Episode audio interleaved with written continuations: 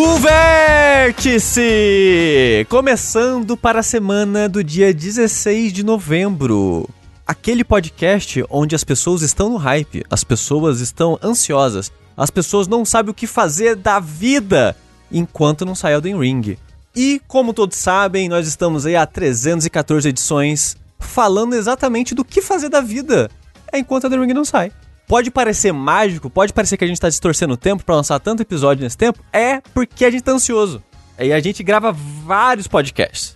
O tempo é convoluto. Exatamente. E afinal de contas, o Elden Ring não saiu nesse tempo todo dos 314 episódios. Então a gente não tá errado. Assim como não tá errado o Rafael Kina. Não estou, nunca estarei. Nunca, nunca estive. Que nos próximos 100 dias ele pretende se tornar um engenheiro bioquímico ou qualquer coisa do tipo e vai criar uma máquina de criogenia que funciona para poder se congelar e acordar daqui 100 dias. O negócio é que eu vou demorar tanto tempo para criar a máquina que vai tipo, faltar dois dias pra Elden Ring, aí eu vou, vou não vou nem, nem, nem ter tempo de usar ela. Vou ter criado a máquina à toa e vou jogar fora. Mas dois dias é dois dias, né? E vai estar tá calor, né? Começo do ano, fevereiro, É. assim.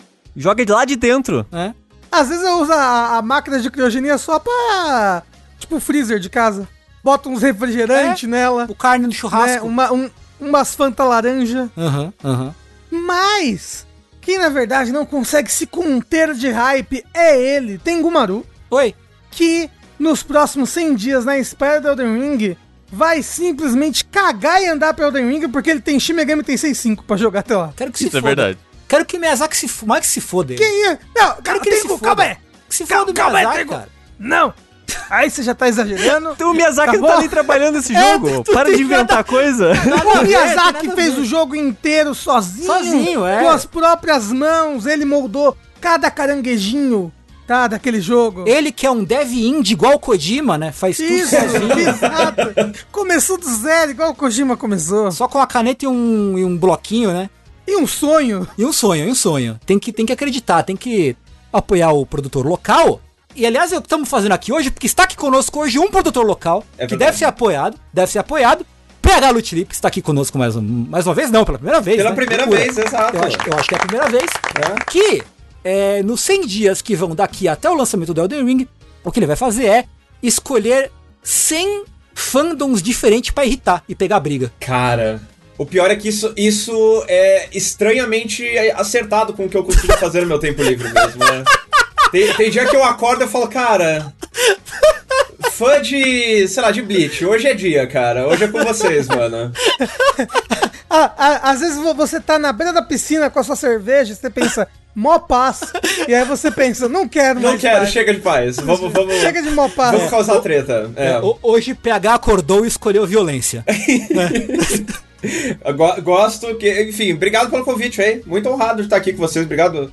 Eu ia falar obrigado, Mucioli, mas logo no começo eu falei Mucioli, quando só tava eu e o Rafa aqui. E eu tomei uma bronca, porque ele falou que não é Mucioli, é Tengu Maluco. Então, Isso. Tengu Maluco. Tengu Maluco, muito obrigado pelo convite. É, muito junto, obrigado, muito junto. obrigado pro Rafa também. E muito obrigado pro Sushi. E muito obrigado pra você. Olha lá. Mas é que eu fiquei sabendo, cara, que você, sabendo que o Elden Ring não pode ser tudo isso, já, já se preparando psicologicamente pra essa, pra essa realidade, nos próximos 100 dias que faltam antes do lançamento do jogo, você vai platinar Lords of the Fallen. É, assim, eu já platinei. De novo. Caraca, velho, eu- eu achei que eu ia chutar baixo o negócio e. e- é, tá aí. É, o meu padrão não é muito alto, não. Mas eu platinei ele na época que ele saiu, que era uma época que não tinha muito Souls-like. Ele foi um dos Justo. primeiros grandes Souls-likes a, a sair. justo. Foi no desgosto, é foi na né? tristeza, ele é ruim. E piorou com o tempo, impressionante. Piorou com o tempo. É. O- o- Você sabe, você sabe o que, que ele piorou de verdade? Hum. Né, Desculpa aqui. Ele lançou um DLC, né? É, na época, sim. Sim, e eu comprei o DLC. Um DLC que um preço de DLC. E o DLC tem tipo 20 minutos. É minúsculo o Nice. DLC. É tipo, é tipo uma sala lá que roda, um boss e acabou o DLC. Bom que você não sofre Nossa. muito. Não, mas pô, mas você paga dinheiro pelo conteúdo extra e não vem quase nada. Poxa, é muito triste. É muito triste. É, que bom que tá saindo dois agora, né? Uh, às vezes o 2 vai ser muito bom. É. Afinal de contas, é do mesmo pessoal que fez aquele jogo lá do. do Cadeirante Vingativo, né? O- Que? Calma, o quê? O The Surge, isso mesmo. Não, é. The Surge é um jogo o- sobre um cadeirante vingativo? Não, Rafa, É. você tá confundindo. O pessoal do The Surge foi quem fez o primeiro Lords of the Fallen. Quem tá fazendo o segundo é uma outra equipe. É? É, é. Ah, tá, ok.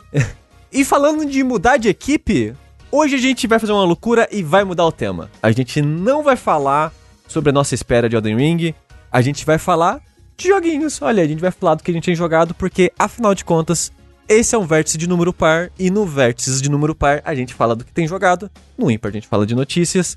Semana que vem tem mais treta, se preparem.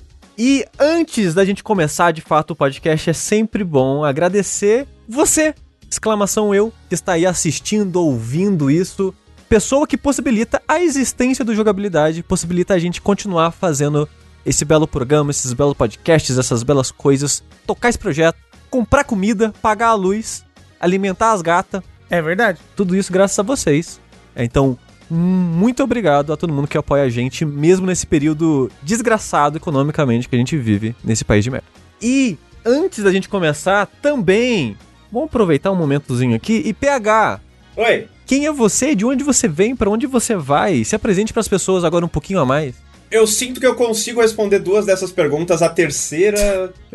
é, eu sou o PH. é, meu nome. Eu, eu desisti, eu já, já, já. O mundo já decidiu que meu nome é PH na internet, apesar de ter outros PHs por aí.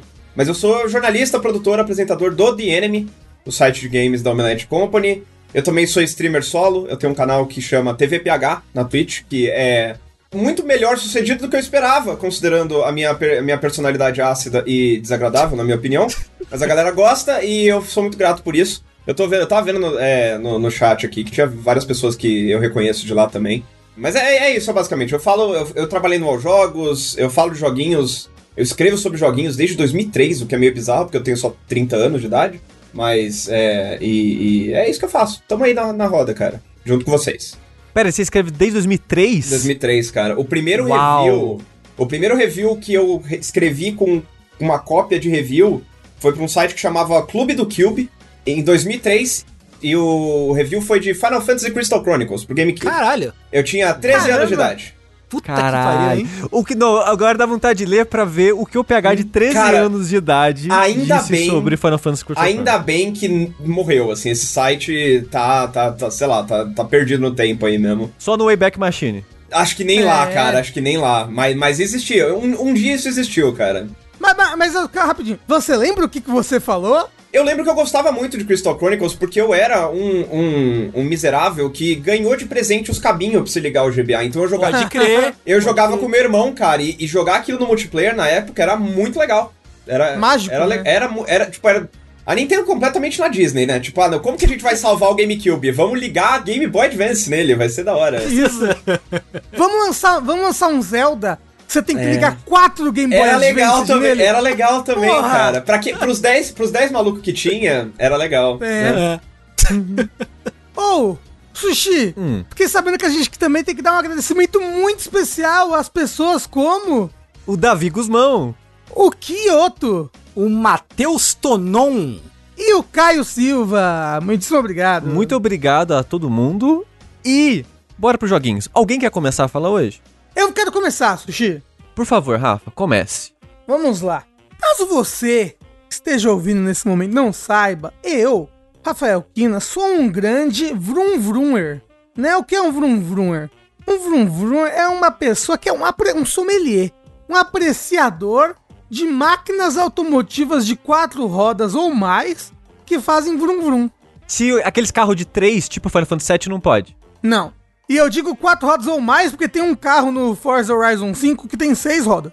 Eu não sei por quê, não faz o mesmo sentido. Quanto mais eu nem roda, melhor, né? um carro muito bom. mas, mas é mais duas rodas. O computador não aguenta mais duas rodas num carro. Mas é o. Quando você é um vrum vrummer, que nem eu, você tem que apreciar o Forza Horizon. Porque, olha, Sushi Tengu PH é o melhor jogo de carro que eu já joguei na minha vida. É melhor que o Forza Horizon 4, então. É melhor. Olha só, é aí que tá. Eu, agora falando mais sério, eu gostava muito de jogar jogo de carro na época do Play 1, né? Esse ano eu fui redescobrir é, o quão gostoso é jogar esses jogos com o Forza Horizon 4 por conta do Game Pass, por conta que eu consegui pegar um Xbox Series X. né? E aí, porra, Game Pass ali, blá blá blá, Forza, essa grande franquia da Microsoft. Vou testar. Peguei o Forza Horizon 4, anos aí atrasado, joguei esse, ele esse ano pela primeira vez. Adorei, achei muito bom. E eu, enquanto jogava ele, eu pensava, eu, como esse grande ignorante que sou em jogos de carro, nem sei o que, que esse jogo poderia melhorar num jogo futuro, né? Isso foi antes de, de eles anunciarem o 5, né? Foi antes da E3. E quando eles anunciaram, uma primeira coisa que todo mundo percebeu que eles poderiam melhorar é: caralho, como o gráfico desse jogo está bonito. Mais bonito que a vida real. Esse jogo, como pode, uma coisa dessas? O Forza 5, no caso. O Forza 5, isso. Quando, ele, quando o Forza 5 anunciou na, na E3, foi o que a gente já pensou, né? Tipo, caramba, realmente ele melhorou muito isso do 4. Afinal de contas, agora o, o, o Forza Horizon 4, apesar dele ter o Enhanced pro Xbox Series X, ele lançou na época que o console vigente era o Xbox One. É, Rafa, teve aquele momento no, no, no anúncio, né, no primeiro gameplay que teve do Horizon 5, que a gente, por um momento, achou que era uma foto, lembra? Até, que, até que do nada os carros começam a passar assim. Você jogando, você tem esse sentimento assim de, de fotorrealismo? Assim, principalmente no modo foto. Porque, tipo, no, no modo foto, como o jogo está pausado. Ele, dá uma melhoradinha assim. Não, ele ativa os gráficos no máximo, assim, ray tracing até na puta que pariu, assim. Não, é fantástico. Fica umas, fo umas fotos, umas coisas lindas de, de, de, de chorar. Mas, o que eu não sabia que eles podiam melhorar, e que pra mim é o grande, assim, a, a maior mudança, e o que faz o Forza Horizon 5 ser muito melhor que o 4, mesmo o 4, o 4 já sendo quase um jogo de carro perfeito, na minha opinião, é ignorante sobre jogos de carro, que faz ele melhorar muito é o México, é o setting, sabe? O, o- o local onde se passa. Uma coisa que trazia uma, a- uma diferenciação, assim, para que ca- cada vez que você jogasse o Forza Horizon 4 ele fosse um pouquinho mais diferente, né, blá blá blá, era que as- a cada semana o jogo mudava pra estação pra estação seguinte, né? Era verão, outono, inverno, primavera, e ficava ciclando. Eu não sei se eu falei na ordem certa.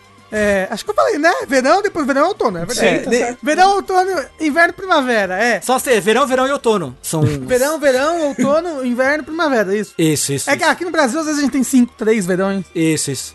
Tinha uma que morreu nos anos 90. Mas bem, é, a, a- a Vera, a Vera, Vera Verão. Ah, Ah, O. Mas a Inglaterra era, chata, né? Tipo, assim, perto do quão legal é o México, a Inglaterra era chata. E a- algumas estações do ano eram chatas também, principalmente o inverno. Eu achava que no inverno o jogo perdia tanto da graça dele, perdia tanto da. do quão bonito, do quão colorido era o verão, por exemplo. Ô, Rafa, sabe, sabe que outro jogo tem isso? Desculpa te interromper. Não, Exatamente a mesma coisa. Animal Crossing. É, Chega o inverno no Animal Crossing é tipo branco. E é tipo, uau, a mesma coisa, por três meses. O Forza tinha essa mesma energia mesmo. É, é por aí por uma semana ficava tudo branco. E aí você ia dirigir fora da pista e. Puta que me pariu, era muito escorregadio. Né? Tipo, é, é- Uma coisa que o, que o Forza faz muito bem, o Horizon, né? Eu nunca joguei o Motorsport, mas eu imagino que o Motorsport deve fazer ainda melhor, porque ele é mais focado em simulação. É justamente o quão diferente você sente os terrenos que o carro tá andando, né? E quando o carro andava na neve, nossa, era muito pior do que lama, era muito pior do que água, só, não é pior do que areia. Mas era, nossa, era muito ruim. E aí você tinha que pegar um carro com pneu de neve, senão você se ferrava. Então, o, o 5 descartou essa parada do, das estações, então, por completo. Então, ele meio que mudou, né? Porque como o México é um país com estações menos definidas do que a Inglaterra, ele tem meio que uma estação de chuvas, uma estação de tempestade, né? Ele tem, ele tem uma, um sistema de clima diferente. Entendi. Mas não é mudando de semana a semana também. Então, eu não sei. Até porque o jogo lançou faz o quê? Duas semanas? Nem teoricamente teria dado tempo de dar as quatro estações assim do ano, sabe? Eu sei que ele tem, ele tem um. aquele negócio de temporadas, tem aquele menu que tipo, tem metas pra cada. que é tipo um Battle Pass do Forza. Aquilo ainda é dividido em estações. Eu não tenho certeza se isso significa que vai mudar a estação no jogo mesmo, mas assim, a, a divisão lógica que o conteúdo segue é verão, outono, inverno e por aí vai. Mas é. Mas acho que tem, tem mais a ver com o quanto chove, o quanto tem tempestade de areia, né? É, o quanto tem esse tipo de eventos climáticos, acho que em cada estação. Acho que não, não, não, não, não vai ter coisa como bananal cheio de neve, sabe? Que, inclusive, uma coisa muito legal do México, além dele ser é, lindo, maravilhoso e as músicas nas rádios estão todas muito bem ambientadas. Inclusive, esse jogo foi feito muito próximo a equipes mexicanas e com é, parcerias com o governo mexicano, então eles procuram é, não ser muito. Apesar de que, obviamente, né? É, é videogame, é americano fazendo, né? Eu acho que é americano, né? O estúdio que faz Forza. É uma boa pergunta, não A Playground. Não, a Playground é, é, é, é inglesa. É ingle- é inglesa. Americano e inglês, né? Quem é que, quem é que diferencia um do outro? Mas sabe, é, então eles ainda caem, tipo, um pouco de. A pessoa, a pessoa, as pessoas que falam com você são todas ali do México, né? E eles ainda caem um pouco no tipo, a cada três palavras eles soltam uma palavra em espanhol, assim, no meio, com aqueles. Aquele sotaque. né? Eu, eu tô jogando dublado em português, é aquele sotaque de filme Sessão da Tarde, sabe? Mi tio! Aí vai falar meu tio, mi tio, blá blá blá. Papa Francisco! É, O Vocho. o Vocho, o Vocho. Vai ser o Fusca, né? É o Vocho. É, eu espero que quando sair o jogo no Brasil, em vez de ser em inglês com frases em português, eu quero que seja em português com frases em inglês. Como as pessoas fazem Assim, aqui. eu conheço muita gente que fala assim. O jogo vai se passar todo na Faria Lima, né? É isso. Não, mas o que eu ia falar do México, que é muito legal, é o quão. Esse clima de América Latina ele tem, obviamente, mas o, o, o quão similar ele é ao Brasil em várias coisas, em vegetação. Tipo, ele é um mapa que é ainda maior do que o mapa do Forza Horizon 4. O que pra um jogo de corrida faz um puta de um sentido você ser um mapa maior. Ao contrário de Assassin's Creed, que o mapa não precisa, não precisa ser maior do que o jogo anterior. Pelo amor de Deus, não precisa ser maior do que o jogo anterior. Né? Cês- É um, um jogo de corrida, sim, é bom ser maior do que o jogo anterior. Você tem mais variedade de cenário, você tem mais pistas, tem mais possibilidades de criar pistas novas ali e tudo mais.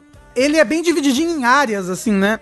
Ele, ele pega toda essa, essa variedade geográfica do México, desde de vulcões ativos, mas que ainda tem um pouco de neve ali, uma área de, de dunas, uma área de deserto, que lembra um pouco ali a- aquela parte do, do sul dos Estados Unidos, que faz fronteira com o norte do México, sabe?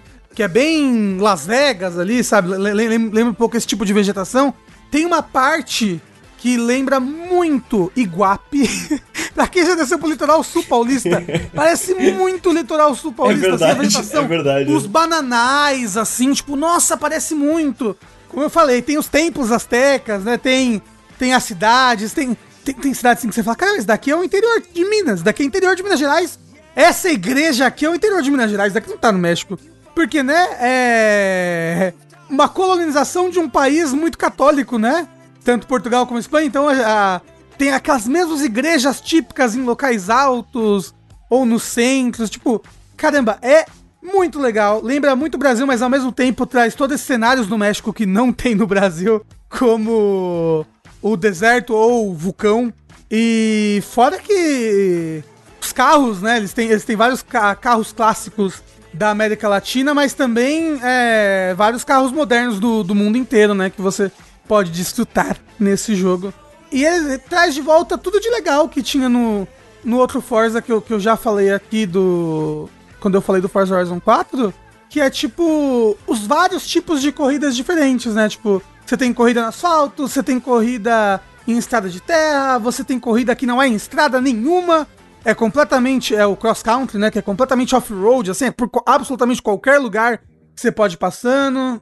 Você tem corridas que são circuitos, corridas que são corridas noturnas, que são tipo corridas ilegais, que elas estão no asfalto, mas tipo, o- elas têm outros carros andando casualmente por aí, então, tipo, você pode a qualquer momento bater, dar contramão em alguém. Uma coisa muito mais legal do que a porra do. Opa, você tem um inglês no chat? Daqui a porra da Inglaterra! Caramba, a gente dirige no lado direito! né, que, na, que eu tinha certeza que se eu continuasse jogando Forza Horizon 4 eu fosse sair de carro pela primeira vez na minha vida, eu diria do lado esquerdo e ia morrer. Tá, agora, dirigindo do lado direito, E na Austrália também é, né? na Austrália na esquerda? Sim, Parece Japão, sentido na Austrália. China. É, porque o 3 é na Austrália, né? Também eu acho que tinha a mesma coisa. né? Ah, Olha aí. Pois é, a mão certa, né? O, o- os, os canhotos têm que se curvar aos destros, Meu né? Isso que amigo. fala. Eu tô, eu tô, gente, é uma, é uma, é uma crítica social foda, né, irmão? Quem entendeu, entendeu. Mas, tipo, E não só você tem esses tipos de corridas diferentes, como a corrida é diferente de acordo com o carro que você pega. Se ele é um carro que é um Jeep, se ele é um carro que é um carro de rally, se ele é um carro que é um Monster, se ele é um carro que é um, um carro esportivo, se ele é um sedã. Isso muda os, o, os tipos de carro que vão estar tá participando daquela corrida e também muda o, a classificação daquele carro. Eu não entendo de carro, não sei direito, mas tipo, tem carros que são A, carros que são B, C, carro S1, S2. Então, tipo, você pode fazer uma mesma corrida com, com carros bem diferentes, ele vai, ele vai ter um, um sentimento de quando você jogar diferente, porque os carros, quando você tá jogando, você sente eles muito diferentes um do outro, sabe? E falando nisso, Rafa, você tem desligado a assistência aos poucos, brincar com ela? Ah, eu tô basicamente igual eu tava no Forza Horizon 4, assim. Eu deixei tudo como tava igual. Tipo, eu não gosto de full simulação, né? Porque ele simula aquaplanagem, ele simula tipo uma, uma desincronização dos pneus, um negócio assim. Ele, ele, ele pode simular também amassado dos pneus, um monte de coisa. Eu não, eu não boto nenhuma simulação assim tão grave. Eu deixei mais ou menos um nível médio, que é o nível que, que eu jogava no Forza Horizon 4. Uma coisa também que ele tem de mais legal do que o, o anterior é a cadência com que ele vai te apresentando as novas corridas e os novos conteúdos. Porque no outro eu, eu sentia que você. Ele já te joga os vários tipos de corrida de uma vez só. Pá! Nesse, quando você começa, você tem tipo dois tipos de corrida. E conforme você vai upando, você vai podendo você escolher qual tipo de corrida você vai desbloquear em qual área do, do mapa, assim, sabe?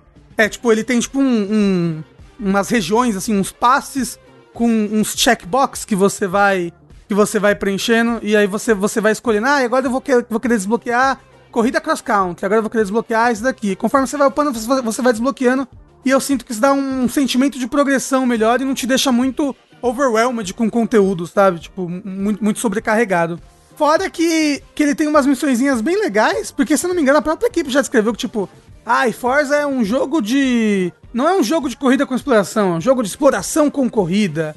E ele tem várias missõezinhas, tipo, de quando você começa uma história, tipo, ah, vou desbloquear as corridas dos templos incas lá, vou desbloquear as corridas da noite. Eles têm várias missõezinhas que são de explorar mesmo, tipo, você chega num local que é uma área e lá você tem que encontrar cinco objetivos. E aí você, você tem que ficar, tipo, explorando a área com o carro, achar uma rampa para pular aqui para pegar um objetivo que tá mais no alto, achar, oh, ah, eu tenho que chegar ali, qual o caminho que eu tenho que fazer? É bem, é bem tipo dá, dá um clima bem de aventura. Tá? Aventura no carro. Né? Seria muito mais fácil ele descer se fosse a pé? Ele. Mas aventura no carro. Uou. E no mais, assim, de novo, eu não sei como eles podem deixar o jogo mais legal que.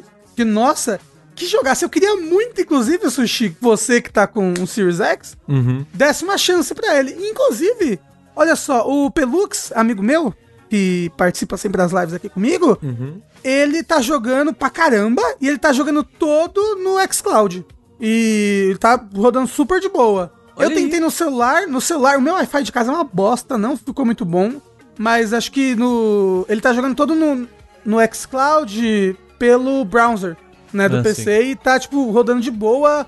O jogo lindíssimo. E olha, jogar jogo de corrida nisso me parece desafiador. Então, eu acho que não tá com um delay muito grande, não, hein? Louco isso, hein? É. Ó, tem gente no chat falando que também tá jogando assim e tá funcionando bem. É, o, o Gamer de esquerda falou que tá jogando no Xcloud também. Porra, isso é foda demais, né? É, é muito legal. E você pode jogar esse jogo lindíssimo com o seu Xbox Game Pass aí, Ultimate, sabe? Mesmo sem você ter um Series X aí pra testar. Mas você, Sushi, que tem um Series X, você devia instalar e testar, porque é muito. O Sushi é gostoso. O design de vibração do controle do Series X com esse jogo, nossa, é. Sei lá, parece que você tá sentindo o ronco do motor. Pelo ronco do motor, esse controle é maravilhoso. tipo, parece que você tá realmente sentindo o carro nas suas mãos. É muito legal. Ó, tô vendo é o Rafa daqui a pouco vai virar a pessoa e falar: Ah, eu não gosto de carro elétrico, não faz barulho. Eu nunca vou ter uma oportunidade na minha vida de entrar no carro elétrico, eu acho. Mas é sério, é um jogo muito gostoso. Eu jogo e aí o tempo, o tempo passa assim. Caramba, faz 5 horas que eu tô jogando. Como assim? Faz 5 horas que eu tô jogando esse jogo. O tempo não passou. E ele é um jogo que eu, eu não sinto nervoso. Eu, eu, sinto momentos de adrenalina nele, na, nas corridas e tudo mais. Mas no geral eu fico muito relaxado. Eu fico muito só uh, feliz quando eu tô jogando Forza, sei lá, é um jogaço, um jogaço. E como eu falei, um absurdo essa coisa de Xbox e Day One, um jogo desse na sua mão, assim, sabe? Com o xCloud ainda funcionando. É, então. O que você falou, o que você acabou de escrever agora no fim, essa coisa de tipo, você jogou. Ah, você tá jogando e depois, de repente, você. Ah, 5 horas, nem percebi e tudo mais. Eu sinto isso também, mas ao mesmo tempo, eu sinto que eu consigo passar 5 horas jogando Forza meio que no automático e não lembrar de nenhum momento específico dele. Pode crer. eu tenho muito disso com, com esse jogo, e assim, eu concordo com você que ele, ele no que ele se propõe a fazer, eu, eu não vejo muito espaço para melhoria mesmo. Eu, eu, acho que você tem que ser uma pessoa muito criativa para para encontrar esses, esses espaços, porque a proposta dele eu acho que ele cumpre a risca. Mas não é, não, ele não é o jogo de, o tipo de jogo de corrida que eu gosto o suficiente para dizer que esse é o meu favorito. Eu acho que o controle do carro é muito bom, concordo com você. É, que o, o, o handling, né, o jeito que você controla é muito gostoso, o gatilho lá vibrando quando você sei lá, tá na terra e aí a, o terreno fica acidentado tudo É tudo muito gostoso, é muito bem feito, é lindo. Mas essa coisa dele ser mundo aberto, eu acho que ela, ela tira um pouco da, da, da identidade. Eu não sei, o, o México como um todo tem uma identidade, mas as corridas, de maneira individual, é qualquer coisa. É tipo, ah, corre do ponto A até o ponto B, qual é o ponto A, qual é o ponto B, sei lá, o jogo me mandou vindo aqui até ali, eu fui. E eu comparo muito com o meu jogo favorito de corrida, e aí acho que daí você vai conseguir extrapolar um pouco. É, você que tá ouvindo e você, Rafa, vai conseguir extrapolar um pouco de onde eu tô vindo. Meu jogo favorito é Mario Kart. Não, é Need for Speed Hot Pursuit da Criterion. Hum. Que inclusive tá fazendo aniversário no dia que a gente tá gravando esse podcast. Eu não lembro exatamente quantos anos é, mas é literalmente hoje. O, o, queria dizer que o André gritou aqui, puta que pariu! Isso foi um puta que pariu bom ou ruim? Eu não sei. É bom, ele é o jogo favorito de carro dele também. Nice, nice. Olha aí, nunca joguei, hein? É, é muito bom. bom. É bom. É, sinto ele vindo, olha lá. Lá vem, oh, lá vem ele. Lá vem ele. Eu, eu não tô ouvindo vocês, mas eu tô, queria dizer que eu tô muito triste de não estar participando hoje e compartilhar esse belíssimo momento com o PH. E de fato é o melhor jogo de corrida e eu concordo, assim, num nível espiritual, que mundo aberto em jogo de corrida foi a pior coisa que aconteceu com jogos que de corrida. Que isso? Nossa, não, não, não, não, calma aí. Não. virtuais abertos e jogos de corrida. Muito obrigado. Não, não, não, não, não, não. calma aí, calma. André, o André não tá aqui, mas eu vou discordar dele. Caralho, eu gosto muito do mundo aberto. É muito é, legal. É legal. Tem é legal. vários momentos, tem vários momentos que eu nem participo de corrida. Eu fico só andando por aí, procurando placa de XP. É muito divertido. Ela, ela, é, é legal. Mas assim, o, o, que, o que eu digo, o negócio que é legal do, do Hot Pursuit é uma coisa. Porque você cria uma identidade com a pista, com. com a coisa de você não, não ser. Tipo, que você entra no menu, vai pra pista e é tipo, ok, eu vou, eu vou aprender essa pista. Eu vou, eu sei, ó, aquela montanha passou no horizonte, agora eu vou mirar o drift nesse ângulo aqui. E, e eu sinto muita falta disso no Forza, porque eu não, eu não consigo identificar onde eu tô, eu, eu não crio uma identidade muito boa com o cenário, sabe? Tipo, é um sentimento diferente mesmo de um jogo de corrida tradicional, sabe? Realmente, tipo, no jogo de corrida tradicional você você fica mestre em cada uma das pistas. Assim, um jogo de corrida tradicional, o mais tradicional que é o jogo do jogo de corrida que não é nada tradicional é realmente Mario Kart. e eu realmente, tipo, eu sei todas as partes de todas as pistas e o que eu tenho que fazer em cada parte específica e é muito gostoso isso. Eu acho que é um sentimento diferente, não necessariamente inferior ou superior ao sentimento que Forza proporciona de ter pistas infinitas, né? Porque a própria comunidade cria mais pistas, né? E cria mais desafios, então é outro tipo de sentimento de jogo de corrida. É total, é outra coisa. A questão é que só tem o Forza, né? Não tem Não tem, tipo, ah, Need for Speed Hit, ah, vai te catar, mano. Não, né? Tipo, ele, ele, sei lá, o jogo de corrida, entre aspas, tradicional e bom que tem nesse, nessa pegada mais seria o, os simuladores, o Gran Turismo, Forza, Motorsport. E não é bem isso também, né? Então eu, eu, eu jogo Forza, eu me divirto, eu tô, me, eu tô adorando Forza Horizon, é muito terapêutico mesmo. Mas é um jogo que eu fico com invejinha. Eu fico um pouco salgadinho quando eu jogo, porque eu falo, pô, Imagina se tivessem deixado a Criterion continuando fazendo o que eles estavam fazendo com Need for Speed naquela época. Como estaria legal hoje em dia se tivesse um outro, uma alternativa a esse mundo pós-Burnout Paradise em que todos os jogos grandes de corrida precisam ser de mundo aberto? A minha cabeça vai para esses lugares. Mas assim, eu não. Eu não mas sim. Eu não discordo. sabe que a, que, não, que a não culpa não é da Playground. Não é da Play, né? Não é, mas não, de jeito nenhum. Não é isso que eu tô falando. Não é isso que eu tô falando. eu tô brincando, PH. É só, eu só fico triste. Eu só fico triste. Mas, mas o jogo é muito legal, o jogo é muito bom. E, e só pra dar um pitaco na história do xCloud, quando saiu o xCloud pra celular aqui no Brasil, o primeiro jogo que eu testei foi o Dirt. Dirt 5, se eu não me engano, que também rodou muito bem, cara. Rodou de maneira. Assim, ele roda meio travado, a qualidade da imagem dá, umas, dá aquelas pix, pixelizadas esquisitas e tudo mais, mas funciona, cara. Pra encerrar, eu adoraria nesse momento estar jogando Forza Horizon 5. Assim, tipo, sério, meu corpo clama por jogar esse jogo em vários momentos do dia, assim. Tipo, ah, é sério, da- daqui a pouco eu vou estar beijando meninas. De tanto que eu quero jogar esse jogo.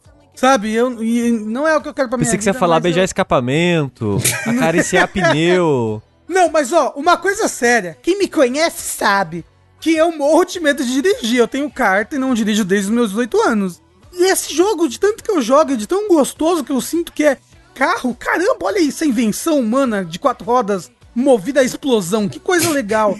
Eu tô com vontade de reaprender a dirigir, de pegar um carro e dirigir, não correr, pelo amor de Deus, mas, mas tipo, eu, eu sinto que essa, essa minha barreira quase que neurodivergente que eu tenho de medo de, do carro, assim, eu sinto que eu estou conseguindo vencer ela só pelo quão prazeroso eu me sinto em dirigir um carro no Forza Horizon, entendeu? Mas, Rafa, vamos com calma que videogame é videogame e a vida é vida, né? Ah, você não sabe de nada.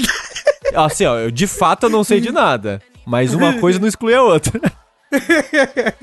Não, eu não tô falando que eu vou, que eu vou sair correndo, não é? Não, e eu, falando não- aqui- e eu não tô falando de você correr, tô falando do prazer de dirigir no Forza, não vai ser o prazer de dirigir em São Paulo. Não, não, não, não, né? não, mas o que eu tô falando, Sushi, é que eu tenho uma trava, e quando eu falo, tipo, neurodivergente, realmente eu não sei o que é, mas eu tenho uma trava, um medo de carro, assim, uma coisa, assim, um, e... Tanto que eu tinha muito pesadelos recorrentes em que eu estava dirigindo, mesmo eu tendo dirigindo pouquíssimas vezes na minha vida, assim, tipo, só pra tirar carta, depois nunca mais dirigi. Estava dirigindo e deixava, sei lá, o carro, sabe, com o freio de mão solto, ele descia alguma coisa. Meu Deus, eu tenho que dirigir aqui, batia, blá blá. Vários desses sonhos que eu tinha recorrentes, assim. Eu tive um sonho que eu estava dirigindo normal esses dias, assim. E eu, eu acho que é, que é só realmente que eu estou entendendo o prazer por trás do- dos veículos automotivos chamado de carro, entendeu? Eu tô, eu tô é, sei lá, videogame é muito bom. Daqui a pouco tá assistindo Top Gear, cara. É isso. Não, é, né? é, isso. né? É que nem o André, que começou a assistir Shark Tank e agora tá investindo em NFT. é... Mentira, não tá não, gente. Eu sou assim que faz. Mas disso, meu próximo passo é comprar um controle de volante, sim. Eu quero muito, eu só não tenho dinheiro. Eu queria dizer que se o André investisse em NFT, eu ia mudar daqui. Levanta e vai embora. Leva, Não, é porque vocês iam embora. fazer tanto dinheiro que vocês iam comprar uma mansão. Iam se mudar. É isso, cara. É. Imagina vender um NFT do sushi assim, tipo, o sushi, tipo, igual os macacos lá, com bonezinho assim, óculos escuros, assim, fazendo. O sushi, sushi entediado. Board, board Ó, sushi. ó, ó. O pessoal manda tanto clone do sushi no Twitter pra ele, coitado, que É. ele consegue fazer Ó, um dá pra fazer sushi. 100 NFTs meu aí, hein? Pô, pô, fácil. Fácil. Here's my next distraction.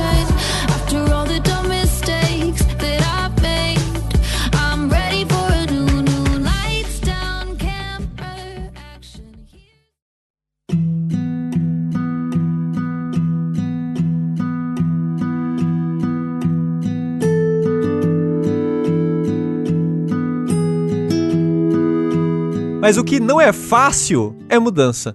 E com isso eu quero dizer que eu joguei recentemente Unpacking, o jogo da mudança. Alguém mais jogou? Eu joguei. Não. Eu tô muito feliz que eu joguei, eu joguei tudo hoje. Eu tô, Que bom. eu tô um gamer aqui, Caramba. cara. É. Top. Assim, você é um gamer. É horrível isso, mas é verdade. Ó, Assim, É não, horrível. no mal, não no mau sentido da palavra, que é tipo 99% do sentido dela, mas no 1% do bom sentido, você é um gamer, PH. É isso. Ou você devia mudar o seu nick no Twitter pra PH Gamer. Não fala isso, pelo amor de Deus. Não, vai ser Gamer com PH o nome agora do, do seu Twitter. Gamer. Gamer com PH. É como se fosse Rafael com PH, que nem fala, ah, meu nome é Aham, Rafael, com PH. É, Era só, é só uma piada, não era pra fazer sentido. E, Se eu namorasse um Pedro Henrique, esse é o nosso nome de casal, Rafael com PH. Olha E uma coisa que eu achava que não ia fazer sentido é o jogo Unpacking. Que é um jogo, como eu disse, sobre mudança. É um jogo sobre você desempacotar, desencaixar seus objetos, os seus, seus bens materiais é, durante mudanças. E é um conceito que na vida real eu É prefiro, horrível. eu prefiro morrer. O apartamento que a gente tá hoje em dia, com o passar do tempo, tá ficando num preço assim meio preocupante, tá? Tá subindo muito o preço das coisas, né, na vida. A, a inflação do preço de, de, de aluguel, essas coisas no último ano aí foi foda, pra dizer o mínimo. Mas quando eu paro e penso sobre mudança, sobre a gente desmontar tudo que a gente fez aqui, sobre colocar em caixas e procurar apartamento e mudar para outro lugar e remontar tudo lá, prefiro um tiro no cu. Mas esse jogo, ele apresenta o conceito da mudança da melhor maneira possível, eu acho, da maneira mais relaxante e prazerosa e interessante do ponto de vista de acompanhar a mudança de outra pessoa, a, a, a, a, jornada da vida da pessoa através das mudanças, né? É, é uma perspectiva muito interessante que eu me pergunto se o jogo ele já foi feito com isso em mente, ou se ele, tipo, ah, a gente começou a brincar aqui com uma ferramenta de encaixar coisas no mundo, de colocar móveis e objetos em locais, assim. Ou se isso já começou com a ideia de, oh, se a gente fizer um jogo com mudança é, como temática e aproveitar isso pra fazer uma, uma narrativa sobre a vida de uma pessoa através é, dos locais que ela mora e os, e os pertences que ela leva com ela. Porque é basicamente isso que o jogo vai fazer. Você vai acompanhar a história de uma pessoa, da infância dela até a vida adulta de casada. E aí é muito interessante como o jogo faz isso é, de maneira muito gradual e muito interessante. E ele consegue criar personagens com essa pouca informação que ele vai dar pra você do, dos bens que você tem e aonde você vai colocar ele. E ele consegue criar uma narrativa muito boa. E ele consegue criar antipatia com personagens da história através das limitações que o jogo coloca em onde você pode colocar objetos, por exemplo. Mas, tipo, que situação isso acontece, assim, por exemplo? Então, apresentando um pouco a- o, o arco, né, por onde o jogo passa, você começa a primeira fase do jogo, digamos assim, é você, jovenzinha, sei lá, mudando de cidade quando você é adolescente ou muito nova, e você tá tirando seus pertences da caixa e colocando no seu quarto. Porque todos os seus pertences estão ali no seu quarto de criança, né? Vão ser seus bonequinhos de pelúcia, sei lá, seu caderno da escola, é, é, livros que você tem, console que você tem e coisa do tipo, tudo limitado no seu quarto ali. E conforme é, a- as fases vão passando, cada fase é um estágio da vida dessa pessoa. É tipo, ah, mudou pra faculdade, tá morando em república. Ah, mudou pra uma outra república. É porque antes, na verdade, meio que um dormitório, né? Aquele dormitório que você divide com uma pessoa, que é uma parada bem americana, que não é muito comum aqui. E depois meio que é uma república mesmo. Aí você pode colocar objetos na casa toda, tem a cozinha, e ao mesmo tempo agora tem objetos das outras pessoas que moram com você.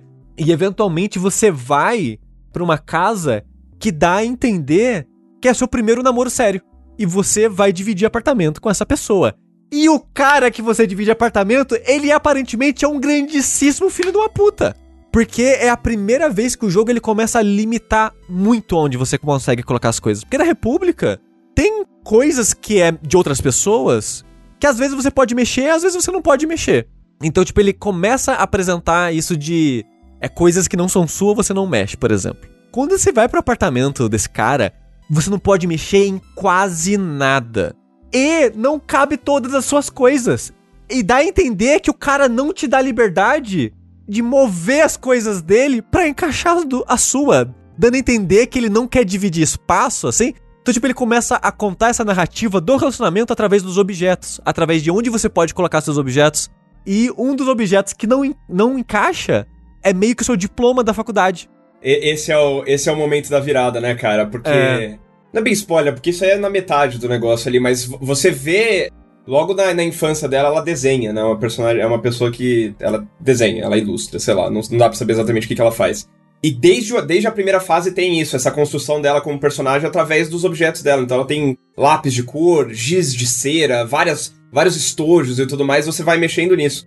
E aí chega o ponto que, ok, ela tem o diploma, ela se formou, tá lá na parede dela, você consegue colocar bonitão e tudo mais. Chega nessa parte aí que, que o Sushi falou, na casa do cara. Primeiro que, assim, ele tem um, ele tem um monte de alterno na casa dele, não confia em quem tem alterno em casa.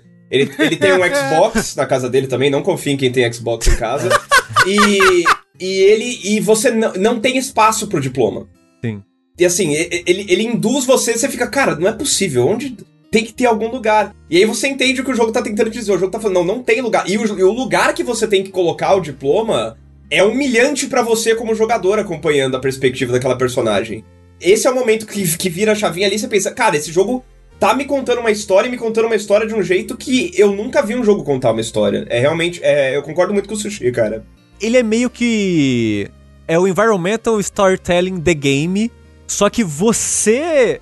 A sensação é que você está criando o Environmental Storytelling, apesar do jogo estar te guiando através dele, né?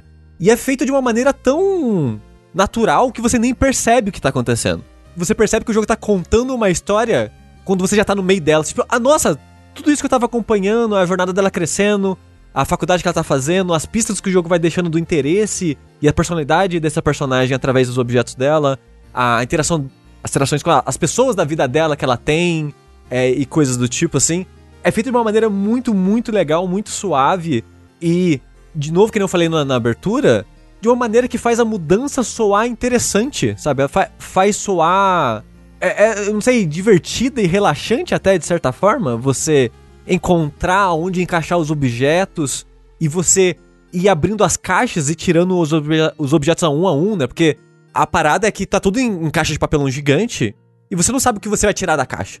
Então você clica na caixa, ela abre, aí você clica de novo, você tira um objeto. Aí você coloca o objeto em algum lugar qualquer. Aí você clica de novo, você tira um outro objeto. Então tem um pouco dessa surpresa de o que você vai achar da vida dessa personagem agora, o que ela tá levando pro futuro dela, do passado dela, e esse tipo de coisa. Então é um, é um jogo que eu fui porque parecia um conceito interessante e intrigantemente relaxante pelos vídeos que eu tinha visto antes, é, antes de jogar. E, e jogando eu acabei me deparando com uma história muito legal. Tipo, muito, muito interessante a- de ver, acompanhar a jornada dessa personagem pela vida dela. E eu acho que vai ser difícil alguém não se identificar com a jornada dela, né? E é interessante que eu não tinha parado pra pensar. Eu acho que isso não é, não é comum com todo mundo. Por exemplo, o Rafa, acho que ele mudou poucas vezes na vida dele, né? Pois. Mas eu ajudei muitas mudanças já. É. Né? Tipo, ajudei muitas pessoas a mudar. Tipo, minha irmã, amigo, o Bruno, ajudei ele a mudar várias vezes. Porque na minha cidade natal, eu acho que eu mudei de casa, porque minha família nunca teve casa própria. Era sempre alugado. E eu acho que eu mudei de casa lá umas quatro vezes.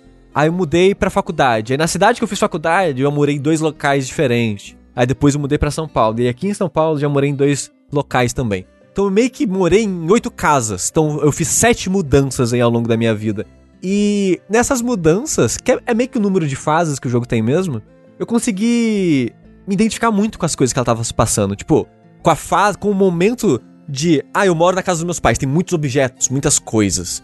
Quando eu vou mudar, eu vou, sei lá, pra República, vou dividir quarto com alguém, eu não consigo levar muita coisa. O que, que eu vou levar? O que, que eu quero levar da minha vida pro meu futuro, digamos assim? Por exemplo, ela tá sempre levando o ursinho de pelúcia dela. E tem gente que reclama, nossa, mas essa menina não joga esse ursinho de pelúcia fora. Mas é aquele, aquele bem que você gosta tanto, é tão nostálgico e leva tanta história da sua vida nele, você acaba sempre levando com você. E ele fica remendado com o tempo, né? Ele tem umas, Isso. umas costuras, é legal. E, e acho que todo mundo tem um pouquinho disso, né? Por mais que a pessoa desapegue muito do- dos bens, tem alguma coisa que ela leva mais com ela, sabe? O Tengu, ele já comentou em algum stream, alguma coisa, que ele tem uma caixa que ele nunca desencaixotou até hoje, né, Tengu? Aham, sim. Mas é uma coisa que você falou que é tipo, é muito livro. É boneco, livro, Ah, essas coisas assim. Eu achei que fosse uma caixa da primeira edição de Pokémon TCG. Eu ia, eu ia ass- assaltar, cara. Eu seria obrigado a te assaltar. É. Viciado da porra, cara. Pô, Para com isso, mas cara. o que eu queria falar é que esse jogo não é muito realista, não, né? Por quê? Porque a pessoa, quando ela se muda muito, as caixas de mudança já viram os próprios móveis, já, né? Vira a mesa, vira um sofazinho pra você sentar. Você não, você É. não tira mais as coisas das caixas de mudança. Né? Quanto mais a pessoa se muda, ma- mais a caixa de mudança vira um móvel da casa. É, mas você vai demorando. Aqui na, na jogabilidade casa atual, teve caixa que a gente demorou bastante pra desencaixotar. Na jogabilidade, na jogabilidade casa antiga, teve caixa, acho que do André, que ele nunca desencaixotou. Ele desencaixotou aqui nessa casa? É, teve dois anos que a gente morou lá que tinham as caixas fechadas lá, sabe? Num quartinho. Uhum. Mas, de qualquer forma, é muito interessante que eu comecei a me pen- a, pensar sobre, sobre isso, sabe? Sobre as coisas que eu levei e sobre as coisas que eu deixei. Porque, por exemplo, na casa dos meus pais, é, eles já mudaram depois que eu deixei de morar com eles. mas a minha mãe, ela sempre ela copiava o meu quarto na próxima casa, sabe? Ela pegava, sei lá, meu guarda-roupa e as coisas que eu deixei pra trás, sei lá, minha coleção de, de CD de- das, das bandas que eu ouvia, né, essa coleção de mangá e, e livros, eu não levei todos os livros que eu tinha e tal. Ela sempre tentava replicar e guardar meio que do jeito que tava na mudança e coisas do tipo. E eu parava pra pensar sobre isso, sobre as coisas que eu deixava, por que, que eu deixava, sabe? Por que, que eu levava? E esse jogo me fez refletir um pouco sobre a minha relação com bens materiais e a, minha- e a história é, que eles representam ao longo da minha vida e tal. De uma maneira interessante e não, e não negativa, sabe? Não foi tipo triste pensando nas oh, as coisas que eu deixei pra trás da minha vida, sabe? Não, é só tipo refletindo sobre de uma maneira positiva até assim. E é um jogo que eu gostei muito. E o que, que você achou, PH? Eu gostei também. Eu, eu- bom, falei, acho que eu, eu achei uma jornada narrativa muito impressionante, que eu não tava esperando esse arco todo. Mas engraçado, acho que eu posso dar uma perspectiva um pouco diferente da sua, porque eu nunca me mudei. Eu moro, eu moro na mesma casa literalmente minha vida inteira.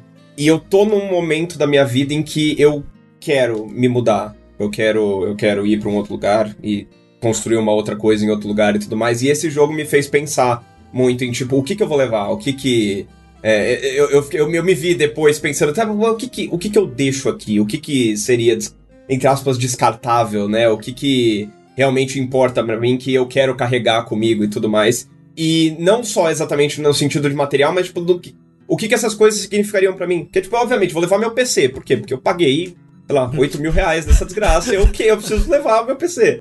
Mas um ursinho ou algum, alguma coisa que eu tenho da minha infância e tudo mais, será que eu vou levar? Será que isso é parte de mim mesmo?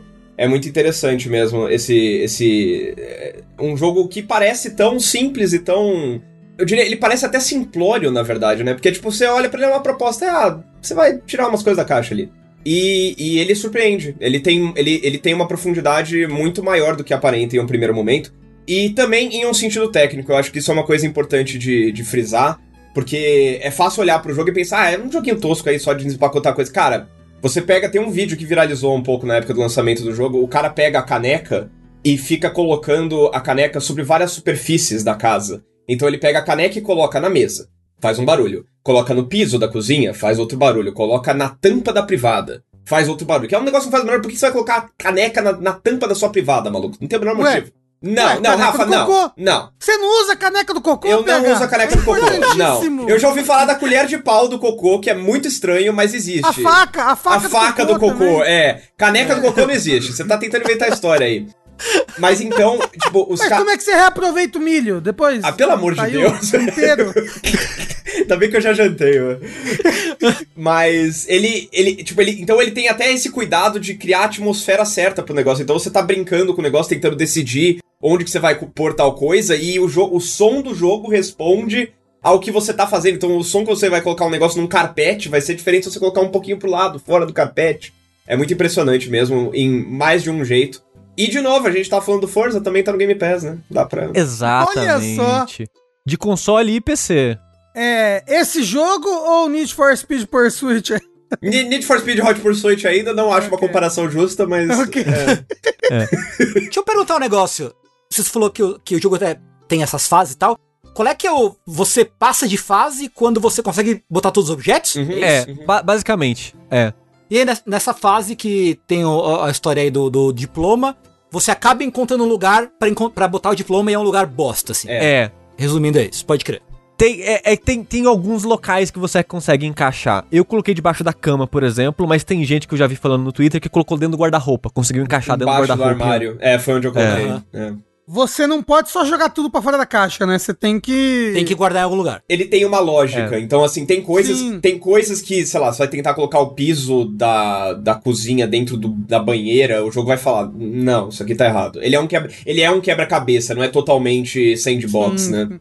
Pode É. crer. É e, é, e é daí que vem as pessoas ficando confusas botando o GameCube. GameCube, na, na cozinha, né? É. Um negócio que viralizou recentemente. Eu aí. acho que é bait. Eu não acredito. Você acha? eu acho que é eu, bait. eu- eu acredito nas crianças, nas crianças, nos Hum. adolescentes, nos zoomers jogando esse jogo e botando o GameCube na cozinha pra, pra achando, achando que era uma panela de arroz, Eu- alguma coisa assim. Eu não sei, cara. É. Eu acredito nisso. Eu gosto que deixou colocar a panela de arroz em cima da geladeira. Que é uma coisa que eu faço aqui. Tá aí. Tá aí. Mas, só aprofundando um pouco um detalhe que o PH falou do- dos sons dos objetos, esse é um jogo que ele é totalmente em pixel art, e é uma pixel art que eu acho muito bonita. Eu acho muito, muito, muito bonito. É o quão detalhado são os objetos e, e tudo. E é um jogo muito polido nisso de interações, assim, não só nos sons, mas tipo em tudo, em tudo que você pensa encaixar, é tudo tão bonito visualmente, a animação de quando tem uma animação é muito bonita, é tudo muito bem pensado, é tudo muito a maneira que você vai encaixar não é frustrante, sabe? É você navegar, porque você vai pensar, nossa, eu vou colocar 20 livros numa prateleira, vou enfileirar. É muito de boa você fazer isso, sabe? Não é uma parada que você fica, ai caralho, eu tô tentando encaixar, não acho o pixel. É muito de boa de colocar. Eu joguei no, no Xbox, no controle, e é tranquilíssimo de jogar ele no controle. É um jogo que eu fiquei muito impressionado, assim, o quão bem ele conseguiu executar essa ideia que é tão simples à, à, à primeira vista, assim, sabe? Então, é um jogo que me surpreendeu bastante e eu recomendo demais, assim, que você dê, é, dê uma chance pra ele. Lembrando que tá no Game Pass do console e do PC. E ele tá no xCloud. Eu acho que eu tá, acho que eu acredito que tá. sim. Eu não sei, é. No Xcloud eu não Porque assim, dizer. né? Eu, eu acho que é o jogo perfeito pra você jogar em nuvem, né? Tipo, Uhum. É, o chat é, o chat tá, o pessoal do chat tá falando que tá sim. Que tipo, você não precisa de, de reação rápida, sabe? Nesse jogo, então, bacana. É, e é curtinho, é tipo umas 4 horas, 3, 4 horas. É bem, bem, bem rapidinho.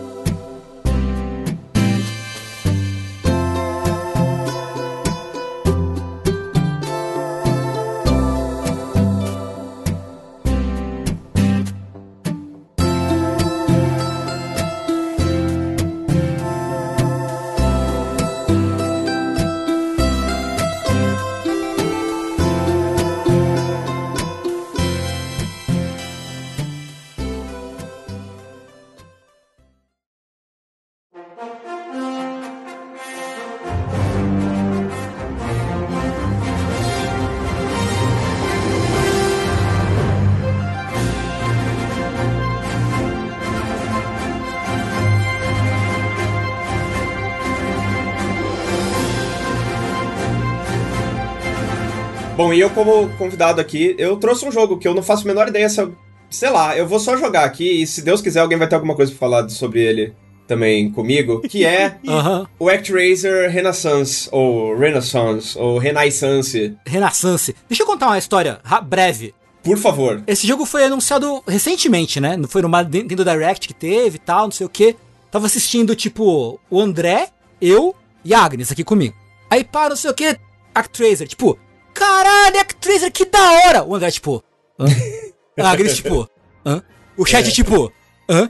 E o caralho, meu irmão, a cara, Actraiser é mó da hora! E tipo, todo mundo meio que, você tá louco? Você belisca a parede, você chupa gelo, tá ligado? Qual é o seu que- problema, entendeu?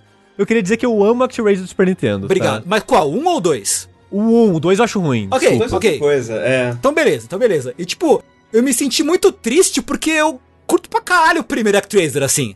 Eu gosto muito também. Fiquei feliz real quando vi que, nossa, eles estão relançando o Actraiser. E eu, eu tive uma experiência bem parecida com você, tava em live também, e mas eu tinha no chat o Claudio Prandoni, Glorioso. com quem eu já tinha conversado a respeito de ActRaiser muito tempo atrás, e aí no Ah. momento eu joguei a minha emoção pra ele. Eu falei, Prandas! ActRaiser! E o resto do chat, tipo, o que que que é? É a mesma vibe mesmo. Eu só discordo da parte que você falou de chupar gelo, porque chupar gelo é gostoso, pô. Por que É, não? verdade. Eu queria falar chupar prego, eu falei chupar gelo, desculpa. Hum, hum, hum, hum. Mas ActRaiser, pra quem não sabe, esse ActRaiser Renaissance é um remake do jogo original, justamente o jogo que o Sushi falou que gosta aí do Super Nintendo. É jogo desenvolvido pela Quintet na época, é publicado pela Enix, Uhum. vi- obviamente hoje em dia Square Enix e tudo mais. Ele é um título de lançamento do Super Nintendo. Ele é primeira leva, eu acho que ele saiu tipo um mês depois do, do Super Famicom no Japão. E meio que por isso que ele ganhou alguma visibilidade, porque você vê ao longo da história ninguém, ninguém fala sobre ActRaiser e poucas pessoas conhecem, apesar de ele ter sido um dos primeiros grandes jogos do Super Nintendo. E como ele funciona? Ele é uma mistura de jogo de plataforma 2D, de ação e plataforma 2D, com um construtor de cidades à la SimCity. Então você, você controla Deus, basicamente. É, inclusive, é, depois eu falo disso, mas é, é porque é, ele, ele tem uma visão muito anos 90 de religião que é extremamente engraçada em um remake. Não parece tanto tempo atrás, mas as coisas mudaram, cara.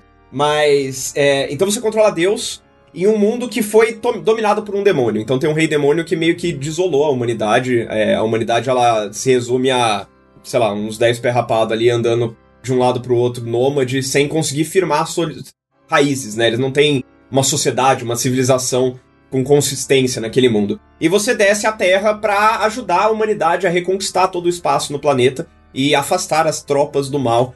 E você faz isso primeiro descendo literalmente na forma de, sei lá, Jesus Cristo ali, você pega uma espada lá e sai socando os demônios tudo.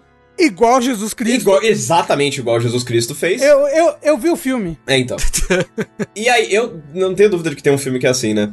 E. E aí, depois que você, você você tirou a parte mais calamitosa do negócio ali, aí você joga na mão dos humanos mesmo, e é nessa parte que entra a- a- o diferencial do jogo. Porque a parte de combate 2D é genérica, é o que você espera, assim, é um jogo até bem tosquinho no sentido de, de plataforma. Mas a parte de, de sim building é muito legal. De, de, de city building é muito legal porque você, você tem um controle superficial do que acontece. Você simplesmente facilita a construção da sociedade. Então não é como se você estivesse mandando, ó, você constrói isso aqui, você constrói isso aqui, você vai pra lá. Não, você tipo li- libera o território e o jogo vai meio que povoando esse território de uma maneira automática. É, ele, ele segue uma lógica dele lá e, e ele vai colocando. Aqui ele vai colocar uma fábrica, aqui ele vai colocar uma fazendinha. E você vai progredindo nesse meio que cabo de guerra com a aleatoriedade do próprio jogo. E é muito, muito relaxante, muito satisfatório. Se você é um- uma pessoa que gosta de jogo tipo SimCity e tudo mais, é muito gostoso ver como essas civilizações vão, se evolu- vão evoluindo. Quase que. É, é tipo eu observar. Tinha esse jogo também, né? Que você observa um, um formigueiro sendo construído. Você fica ali de cima, meio que. Ah, de vez em quando você precisa dar um, um, um raio ali pra impedir uns monstros de, de atrapalhar, ou então secar um pântano, alguma coisa assim. Mas a maior parte da, da estratégia de construção mesmo acontece de maneira automática. E então é muito satisfatório de um jeito meio cérebro de, de, de lagarto, assim, é, é gostoso de assistir. Mas tem também que você tem que proteger as civilizações. Tem uma história, como eu disse, que é, é bem intrigante, porque você não fala, o seu, o seu personagem, Deus, entre aspas, ele não, ele não tem diálogo no jogo. Você conversa com os outros personagens do jogo através de um anjo que é. Cara, ele é o, o, o, monoteísta mais filho da puta que. É muito engraçado, cara. Porque você encontra, tipo, pagões, pagãos, perdão, sei lá, pelo mundo. E a atitude que o anjo tem em relação a esses pagãos é de uma auto. é, ele, ele se acha tanto, sabe? Tipo, não, mano, a gente é Deus, cara. Você, tá falando? você acha que você tá falando com quem? Eu sou Deus, meu amigo. E você vem aí com essa atitude, então é muito engraçado. E transparece uma, uma vibe meio anos 90 no diálogo, que é retido do jogo original, né? Só que você pensa, cara, isso aqui claramente foi escrito numa época em que eles não podiam deixar os católicos bravos. Não podia heresia nos videogames. Ele- ele- eles, eles têm consciência disso, né? Ainda, ainda mais da Nintendo, né? É, exato, exato, né? Tinha que ser, tinha que ser jogo de, de, de cunho familiar ali. Então, é. Ele é um jogo muito curioso, é um jogo muito à frente de seu tempo. Assim, pra, pra hoje em dia, ele é até um, um bicho estranho, assim, você não, não dá pra encaixar direito ele em um gênero. Ele é uma mistura de uma coisa que. É uma, é uma, ele é uma invenção de um gênero novo que nunca foi pra frente. Tanto que o próprio ActRaiser 2 que o Mucioli mencionou é só um jogo de ação. É, ele, ele tira totalmente a parte criativa do negócio e foca no, no que vendia na época, né? Que é a, a porradinha e tudo mais.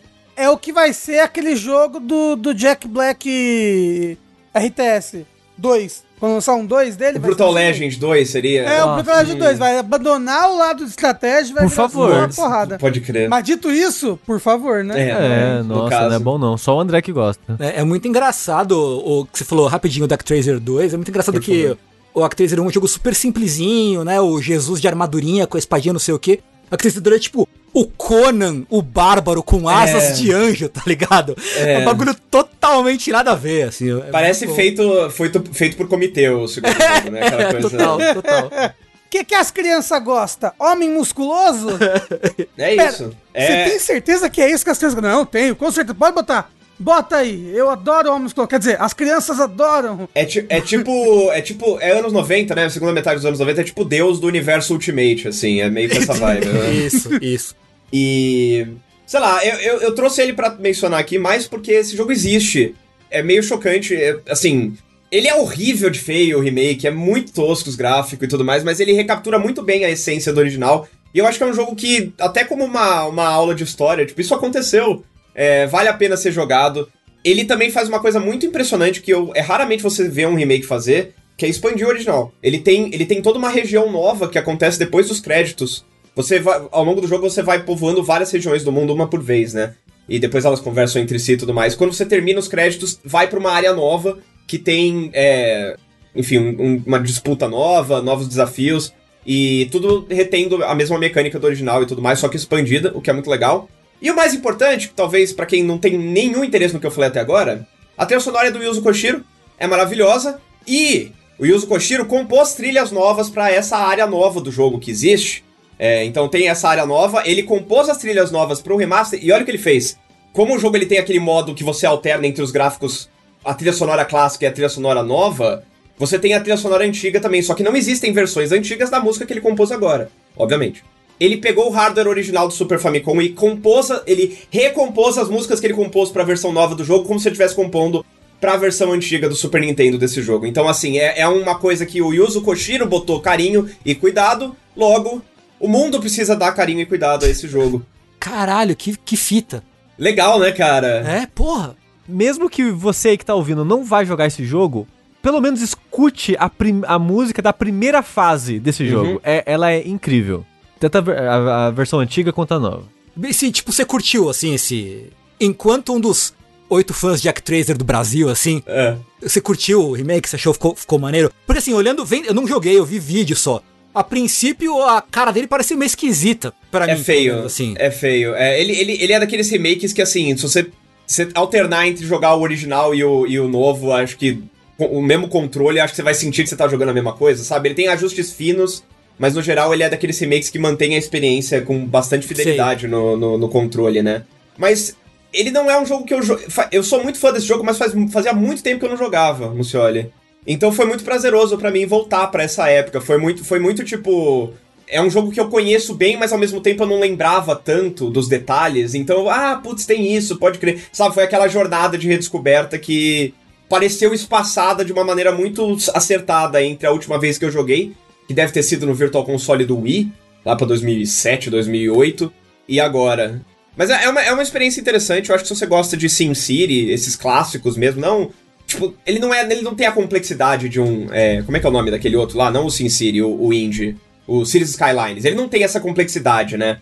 Mas se você gosta de jogar SimCity 2000, você tem memórias disso, acho capaz que você goste de jogar o ActRaiser. PH, você chegou a jogar aquele clone de ActRaiser que saiu há uns 3 anos atrás do pessoal do Ai. Steam? Não. Bem lembrado, é verdade, teve isso. Foi a SEGA.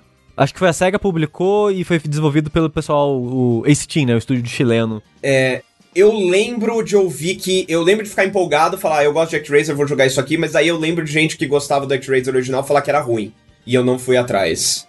Eu não lembro o nome do jogo agora, mas eu lembro que quando anunciaram eu fiquei. Mesma coisa, tipo, caralho, como assim? Um clone de ActRaiser do Steam? Eu gosto do Steam. Porra, show, vai ser legal pra caralho. O jogo é muito ruim. O jogo Você parece um alfa. Eu joguei. O jogo É. parece um alfa. As animações estão meio que inacabadas, o controle é pé, tudo é péssimo naquele jogo, tudo. Hum. Que triste. Foi muito triste. Eu joguei, tipo, sei lá, duas fases e é muito ruim. Ele tem o mesmo esquema de o World Mapzinho, onde você vai gerenciar no meio que Tower Defense, assim, no, no caso dele. É Soul Seraph. Obrigado, É, isso, o, o chat isso, por ter lembrado. O Abyss Odyssey é uma outra parada. Abyss Odyssey só não é o side-scrolling de porradinha dele.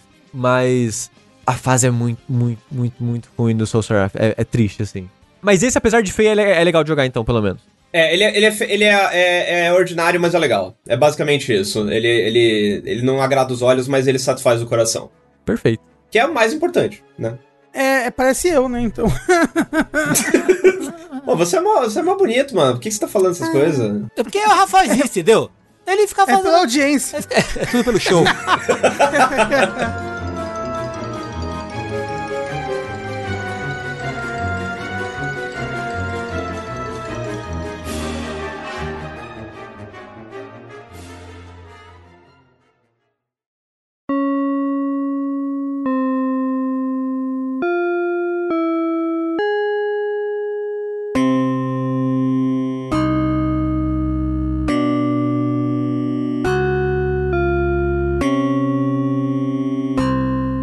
bom, tudo muito bem. É, não, joga, galera jogando pô, joguinho de corrida, um joguinho de a emoção aí, a emoção numa caixa de papelão, né? História de vida aí, né? O, o- a experiência saudosa e, e- e nostálgica do joguinho de Super Nintendo.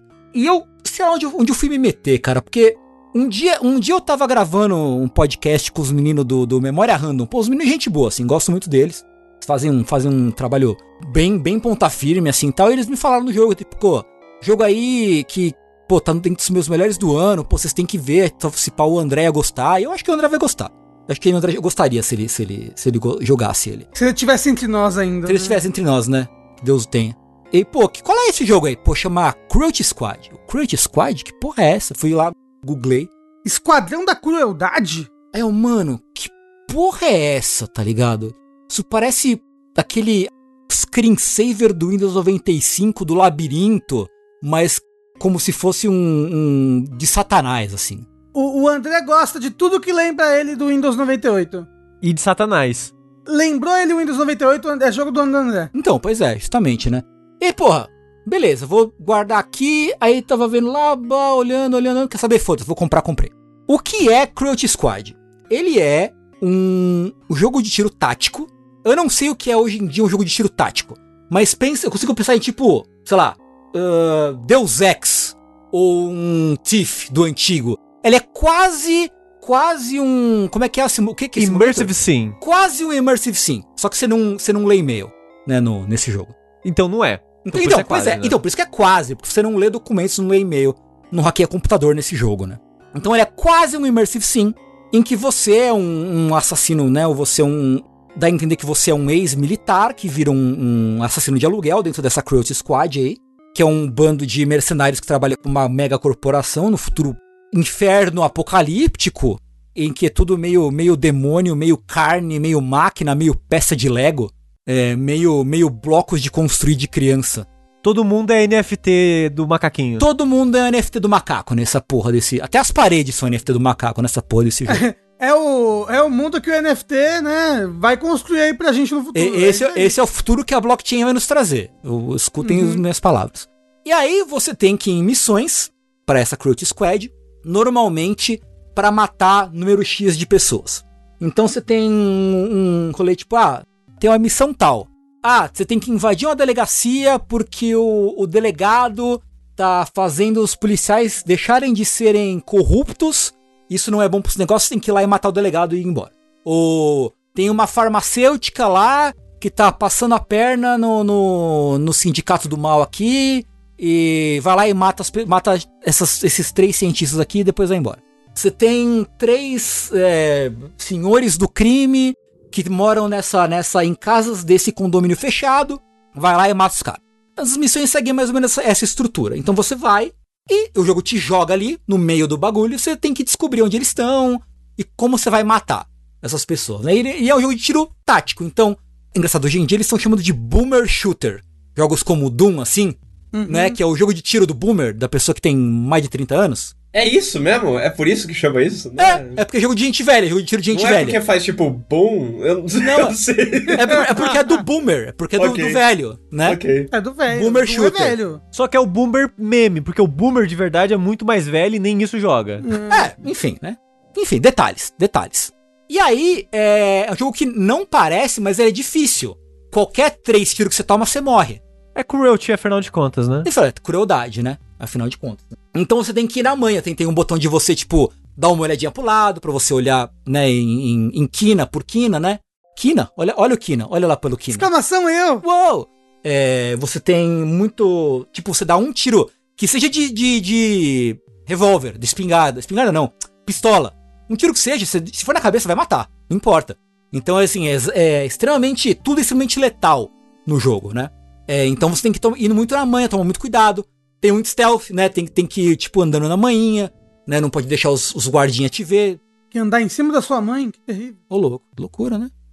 Andando na, na- Anda na manhinha, né? Loucura.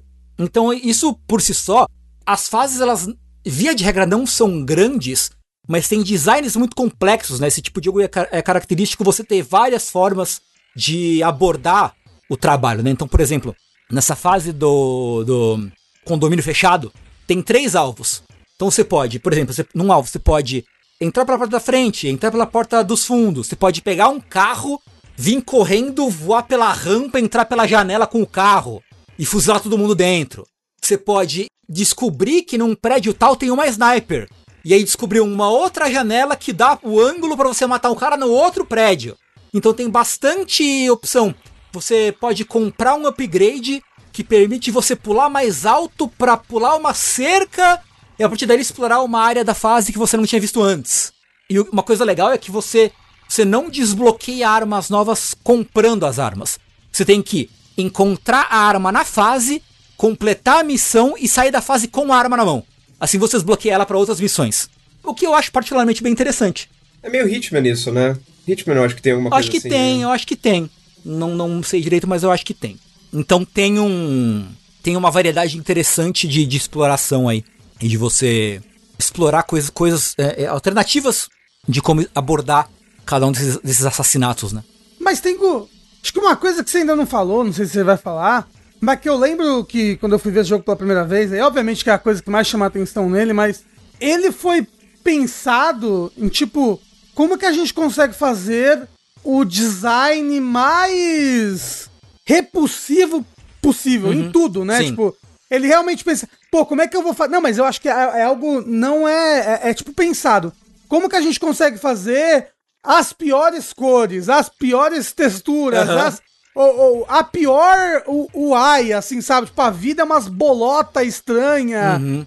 Sabe o que me faz pensar? Me, me parece um, um- Tipo um WarioWare, só que feito por pessoas mau caráter. Isso, é. eu, eu tô olhando. Eu nunca tinha visto esse jogo. Eu tô olhando as imagens aqui, os vídeos. Eu, eu tô sentindo uma vontade de, tipo, desligar o monitor e dormir, assim. Então, e, e- e- e- e ele foi feito com essa intenção de te causar repulsa em tudo, Sim, né? Tipo, sim. Em, em tu- tudo nele ser repugnante e ser feio aos olhos. É. Tudo nele é feio aos olhos. Sim, muito, demais. Inclusive, tipo, você vai olhar pros personagens mesmo, né? Lembra um pouco o GoldenEye, né? Aquela foto do boneco colada no, no modelo 3D. Só que é tipo, é uns cara meio deformado, umas olhos brilhando, umas cara escrota. Você vai literalmente abrir umas portas feitas de carne pulsante, entendeu? O jeito de você ganhar dinheiro no jogo, obviamente quando você completa a missão, quanto maior a sua eficiência, maior, mais dinheiro você vai ganhar. Mas, a verdadeira forma de ganhar dinheiro é, primeiro, comprar ações. A qualquer momento da missão você aperta um, um botão que é o Tab, tem várias empresas que você pode comprar e vender ação a qualquer hora. que da hora. E você vê o gráfico da valorização e desvalorização. Tem até ah, comprar, vender 10, 100 ou mil ações de cada empresa. Você faz isso na hora, assim, sabe? E comprando ações no mercado de. mercado negro de. no mercado de órgãos. É. Você pode explodir inimigos, catar os órgãos deles e vender no mercado de órgãos. Olha só que legal. E a pessoa toca música neles depois? Na Órgão. igreja? Nossa senhora, velho. Cê sabe, sabe, o PH, é todo É, é- podcast. Essa eu, todo senti, essa eu senti, cara. Essa, Pegou essa. essa pegou, Pegou, cara. pegou. Assim é a vida com o Rafael Kina, um homem Obrigado, maravilhoso. Rafa. Obrigado, Eu, Rafa. eu, eu, eu sou o Crouch Squad dos podcasts. É, e é isso, então ele tem, tem toda essa estética, né? Toda, toda essa temática. Inclusive é muito louco porque o jogo foi feito por uma empresa finlandesa chamada Consumer Soft Products. Jesus, que é um nome cara. mais genérico assim. E você, você liga o jogo e tá assim: Consumer Soft Products. O melhor em computação. Três pontinhos, uma coisa assim, sabe? É muito assim. Algo que o Kojima faria pra esconder o próximo teaser de jogo dele. É um nome genérico que. Cara, isso não é uma empresa de verdade. Não é possível que isso é uma empresa de verdade. É porque é tudo uma crítica ao capitalismo, no final das Ah, não, é, isso é. Isso, isso é fato que é. Mas, cara, é maluco por demais, assim. Você chegou a terminar o jogo, Tengu? Eu fui longe, mas não terminei. Porque o jogo é realmente difícil. Porque tem gente no chat que eu não sei se é brincando ou não, falando, ah, até um, é um jogo liberal, porque você pode vender os órgãos e comprar ações e tal. Mas a ideia do jogo é, o contrário, né? Ele é uma grande crítica com plot twists aí, coisas vão acontecer e vão mudar, né? Os paradigmas e você vai enxergar o jogo de maneira diferente e tal. E assim, e um jogo com uma estética dessa, ele não quer falar bem do que ele tá falando, sabe? Uhum, bem no sentido de. ir de acordo, né? com o que ele tá Endossar, falando. né? É, exato. E assim, eu, eu me atraio pra estética, eu- eu- isso me fascina de grande maneira, assim. Mas o jogo em si é muito legal. Você pode comprar upgrades pro seu boneco, né? Como eu já falei. E a coisa, ah, uma perna com um foguete. É sempre uma coisa meio tecnobiológica, assim, sempre, né? Tem um terno que você compra pra ficar mais furtivo. Tem o, o Nightmare Goggles, né? Tipo, óculos de pesadelo. Aí você fala, a descrição é, você olha por eles e não para- nada parece diferente. Que é um meme, é um meme de internet isso, né? Mas você usa isso pra abrir um bagulho secreto no jogo. Fica aí a, Olha aí. a, a- a coisa, né? E a história não faz sentido, absolutamente sentido algum. Mas da primeira vez que você morre, depois de você morrer umas duas, três vezes, aparece um, uma ilustração toda escrota do seu boneco com uma luz assim, parecendo um embrião. Que tu, ah, a luz de Deus foi cortada de você. E aí você entra num modo easy Caralho. em que você pode comer os corpos, cadáveres das pessoas pra se curar, porque não tem item de cura no jogo. Você pode comprar refrigerante e se curar, mas é é caro e não é muito efetivo. Então você pode, quando você desbloqueia o modo mais fácil, você pode consumir os cadáveres das pessoas que você mata pra ganhar a vida. Cara. E ainda assim o jogo é bem difícil. Mas fora, fora, fora isso, o ato de jogar, o design das fases, né, a criatividade, o próprio sensação de você atirar é, é interessante, é gostoso. A mecânica de recarregar eu achei super interessante, eu não sei se tem isso em algum outro jogo de, de tiro. Talvez tenha, mas eu achei legal, mas tipo, você segura o botão direito do mouse e arrasta pra baixo. É como se estivesse fazendo um movimento com a mão de puxar uma alavanca, alguma coisa assim pra recarregar. Eu achei super interessante. Isso, né? As fases têm uma geometria meio. Sabe o hotel do Iluminado? Que foi feito pra não fazer sentido geometricamente? Você parece que tá jogando sempre no hotel do Iluminado. Que você fala, caralho, como é que. Eu senti muito isso jogando isso na delegacia. Porque tem corredores que. Às vezes vai ficando pequenininho e baixinho, tipo. Alice no País das Maravilhas, sabe? Ai, que agonia, cara. sabe? Aí fica grandão, aí fica pequenininho. É uma sequência de porta que não para de uma atrás da outra, com umas salinhas pequenininhas. Cara, é uma, você fica desgraçado da cabeça jogando esse jogo. Cara, isso parece uma tortura, velho. Ele é, meio Ao mesmo, é. te- ao mesmo tempo, eu tô muito intrigado e muito é, consternado, assim, com a existência disso, cara. Sim, sim. Então, assim, eu recomendo. De verdade, eu recomendo. A gente tem falado muito aqui no Vértice e outros, outros podcasts sobre a relação entre um jogo bom e um jogo interessante. Crouch Squad, ele é absolutamente interessantíssimo esse jogo. Que jogo interessante da porra, sabe? Eu não sei se, eu não sei se você vai se divertir jogando ele, isso eu não, não garanto, assim. Mas ele é muito interessante. E eu, particularmente, me, diverti, me divirto jogando ele. Mas fora isso, eu acho ele muito, muito, muito interessante. Então eu, eu recomendo, assim, de verdade. É, não é um, um jogo agradável, de, nem, nem, na, nem na música, nem no gráfico, nem nada. Talvez no gameplay das armas ele seja agradável, mas esteticamente ele não é nada agradável. Nada agradável.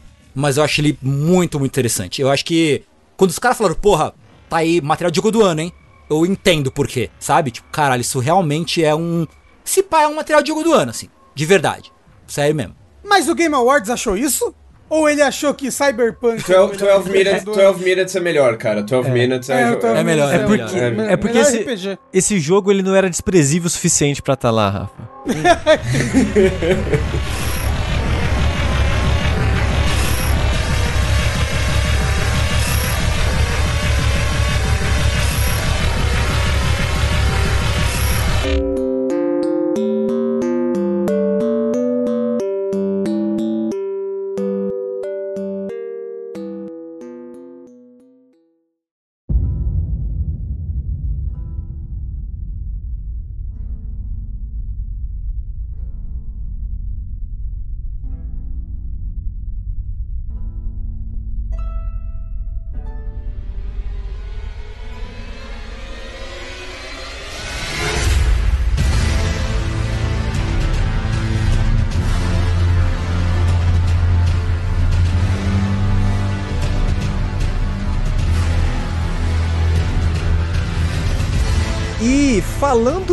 jogos aí que tem aparência de vômito, soa como vômito e não é bom de jogar, vamos falar do grande lançamento de 2022, Elden Ring. Ô, louco, Sushi. caralho. Não, vai se ferrar, Sushi, pesado, porra. pesado. Sushi chegou pra polemizar mesmo, Pesado? Vai. pesado, pesado, pesado. É, é, Mas o que, que foi esse, Chico? Que amargura é essa toda, cara? É, era só pra ver a reação de vocês, que eu sei que são três pessoas que estão muito animadas e ansiosas pra, pra Elden Ring. Mas ó, fica aqui. Mas por que, que eu fiz esse comentário? Eu, em condições normais de temperatura e pressão, e pressão não é impressão, eu levaria na brincadeira, certo? Mas tem aqui papos de bastidores, entendeu? Que o chat não, ou o ouvinte e o chat não tá ligado, de que o sushi tem suas reservas aí, digamos assim, com o, o jogo novo, o jogo novo aí da equipe de, de. Eu ia falar Hayao Miyazaki, mas. Assim, eu acho que tem mais participação dele do, do que o do Hidetaka Miyazaki, né? Mas aí é a discussão pra outro momento. Não, não, não, não, não. Porra, que o o Elden Ring, Miyazaki pra caralho. Hidetaka.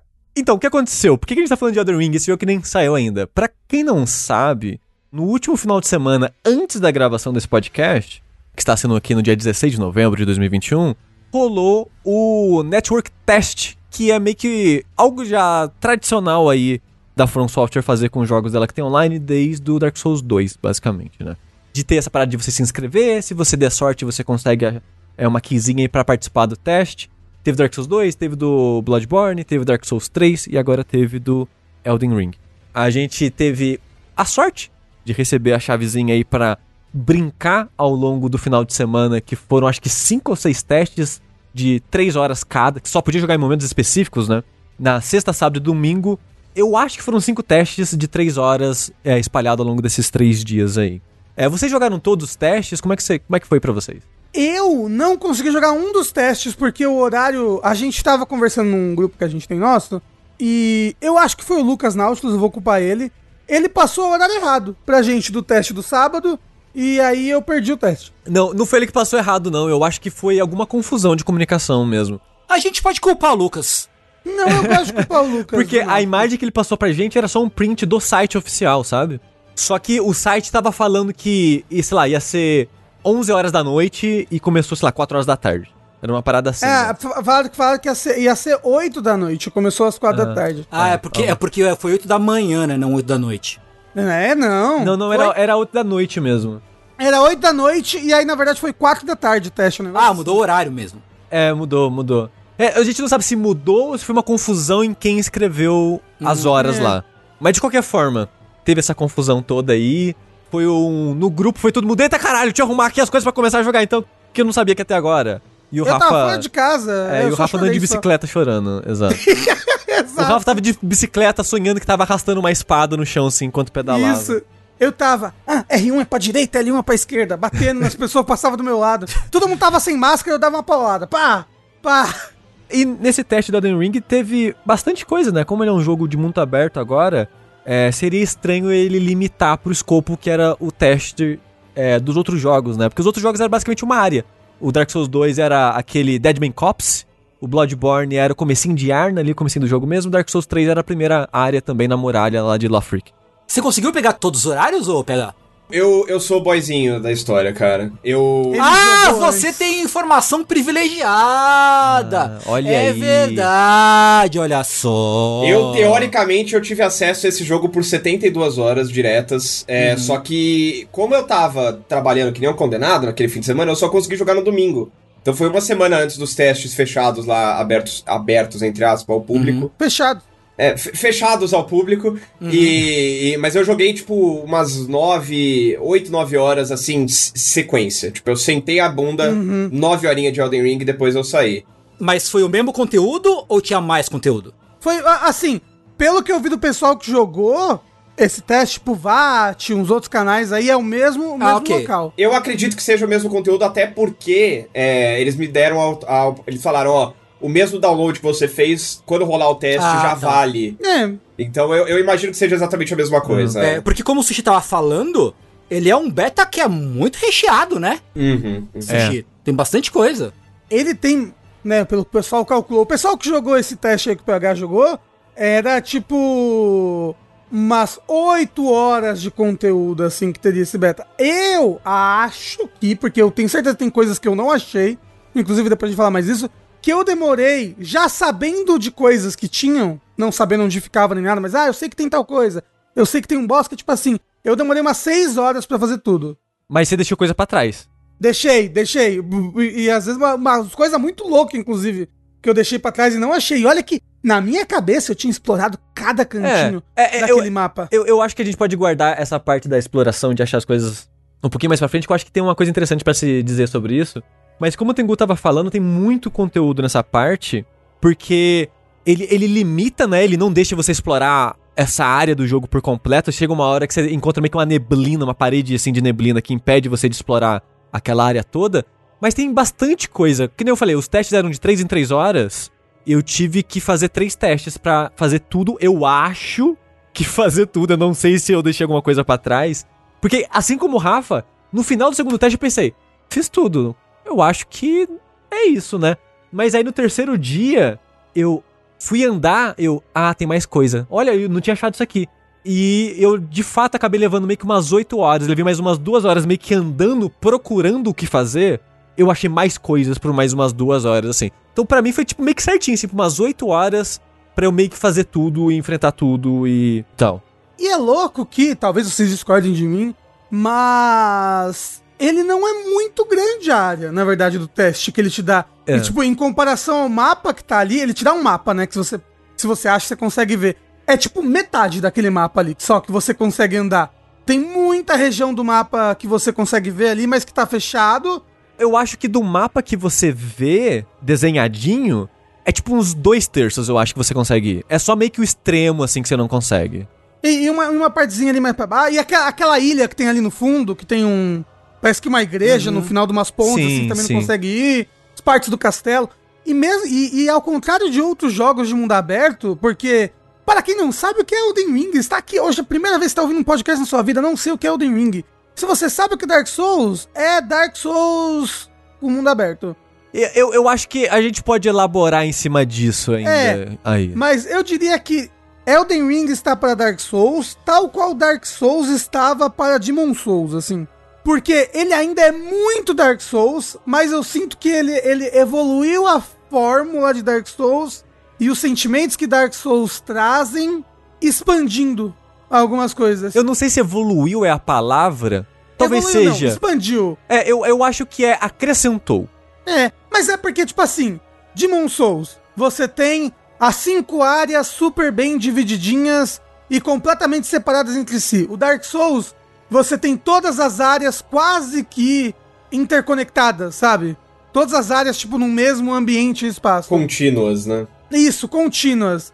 E aí esse jogo é isso com uma uma mentalidade mais de jogo de mundo aberto, mas ao mesmo tempo, eu acho que ele não, não, não está preocupado em ser aquele tipo, caramba, esse é o maior jogo de mundo aberto já feito. Olha esse terreno aqui, ele tem 4 mil quilômetros, você demora 5 dias pra andar a pé de um lado pro outro do mapa. Sabe uma coisa que jogos de mundo aberto costumam falar? Eu sinto que ele não vai ter um mapa tão grande quanto outros jogos de mundo aberto, mas é um mapa densamente povoado.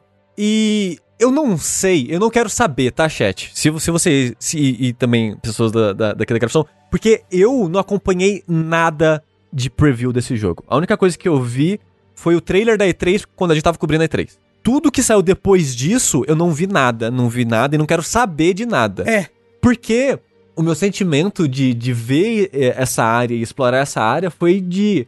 Nossa, é só isso? Porque. a- apesar de ser grande pra um teste, pro escopo do jogo, me parece uma área muito pequena.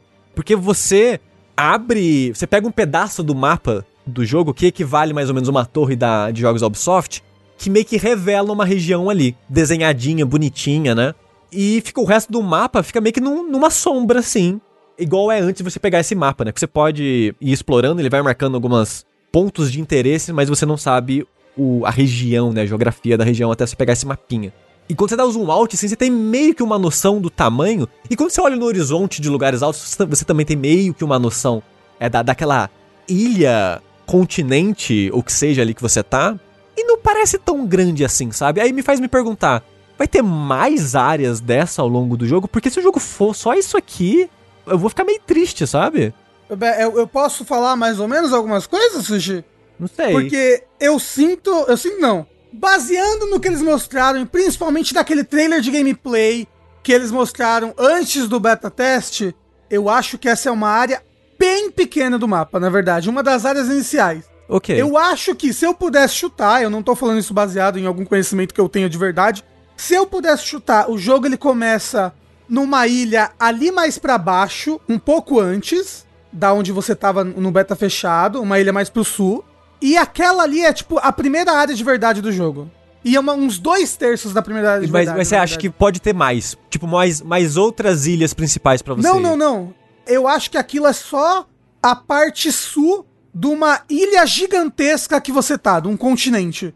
Tipo, pelo que eles mostraram nos outros trailers, porque uma coisa que você lembra que eu tava falando com, com o André assim, falei, caralho, eles mostraram um mapa. Ele- ele- eles meio que mostraram parte do mapa, e eu acho que aquela é uma área pequena. É a que a gente fez no teste. Não, mas eu, eu, eu nem falo que o jogo vai ser só aquilo que a gente jogou, porque dá, dá, dá pra você ver que existe mais coisa. Por exemplo, você vê aquela ponte gigante, né, que tá toda quebrada com uma torre, ela parece que dá pra um limite da ilha, entendeu? Parece que ela vai pra um outro extremo da ilha e a partir de lá não vai ter mais nada, por exemplo. Se esse for o caso, parece que vai ser muito pequeno.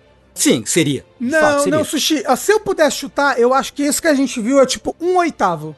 Eu acho que você tá chutando baixo, cara, sinceramente. É, porque, tipo, é realmente, pelos trailers que eles mostram ali, Sushi, parece que aquilo é uma, é uma pontinha de um anel gigantesco que vai ter é, de mapa. É, Assim, to- é, to- tomara, tomara que seja o caso, porque o que teve aqui, ele meio que me que dá o gosto do que pode ser o jogo, mas eu espero que ele seja mais do que tá mostrando aqui, sabe?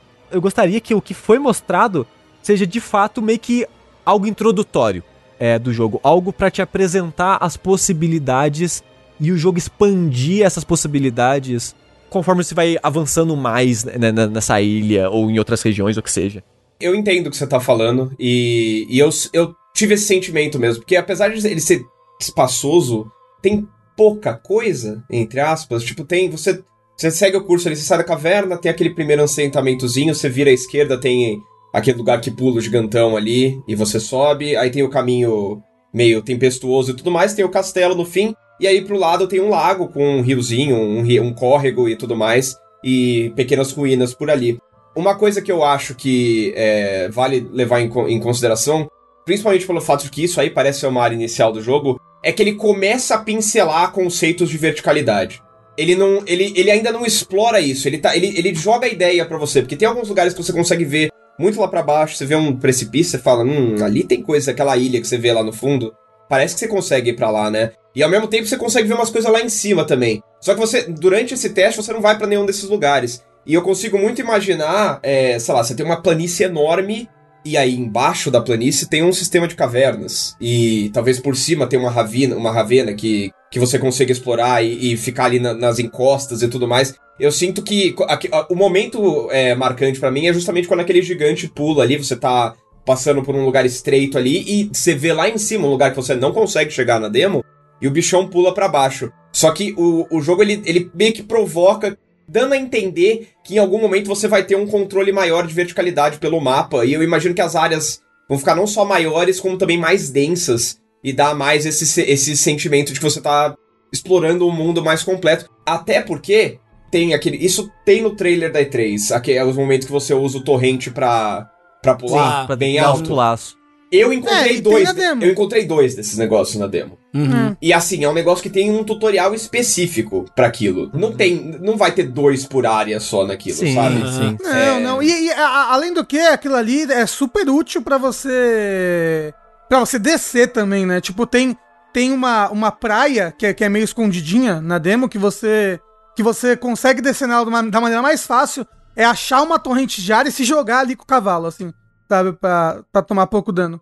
Uma praia um pouco inútil, inclusive. Inclusive, Sushi, eu tenho certeza absoluta que você não vai começar naquele lugar que você começa na demo. Será? Eu acho que vai.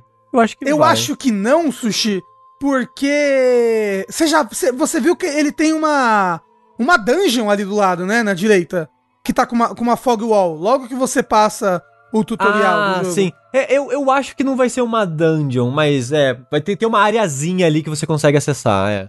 Eu vi uma pessoa que foi invadir a outra e ela sem querer, não sei se foi glitch, eu não sei se era um jeito secreto de de ir nesse lugar, ela entrou dentro daquele lugar.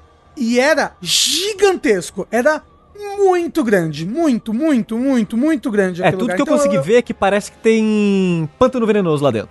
E é isso mesmo, tem pântano venenoso. Não, é, isso aí você pode falar sem nem ver o vídeo que você sabe que vai ter. Né? É, não. Será que esse jogo da From Software vai ter pântano venenoso? Coisa que tem desde o primeiro Kingsfield. É, acho que só a Armored Core. Armored Core Tem, tem, pântano tem, tem, venenoso. tem lugar, tem. Não é pântano, mas tem missão em Armored Core que é, é em local que, por algum motivo, o seu robô, a vida tá descendo. É, era mesmo, não era mesmo. É, e, e é exatamente, o sentimento é o mesmo. Você tá aliás, venenoso que sua vida tá descendo. aliás, temos aí uma nova representação do mosquito filho da puta do, do Valley of Defilement, do, do Demon Souls, Nossa! no Elden Ring. Que bicho desgraçado. O que, que é aquilo? Eu achava que tava bugado aquilo, velho. O bicho, É uma, é, uma, bicho que nem um tornado, velho. Não faz sentido. é uma libélula. É, É, uma porque libélula. né, tem uma área que tem um, uma área meio, meio destruída, né? Uma vila destruída, que tem meio que um. um- é meio que um pan, um charco, sei lá. Hum. E aí tem umas. Umas, mari, umas libélula escrota que fica tipo te rodando e te dando teco. Aí, sei lá, enfrentando um dragão gigantesco, caralho, agora eu vou matar.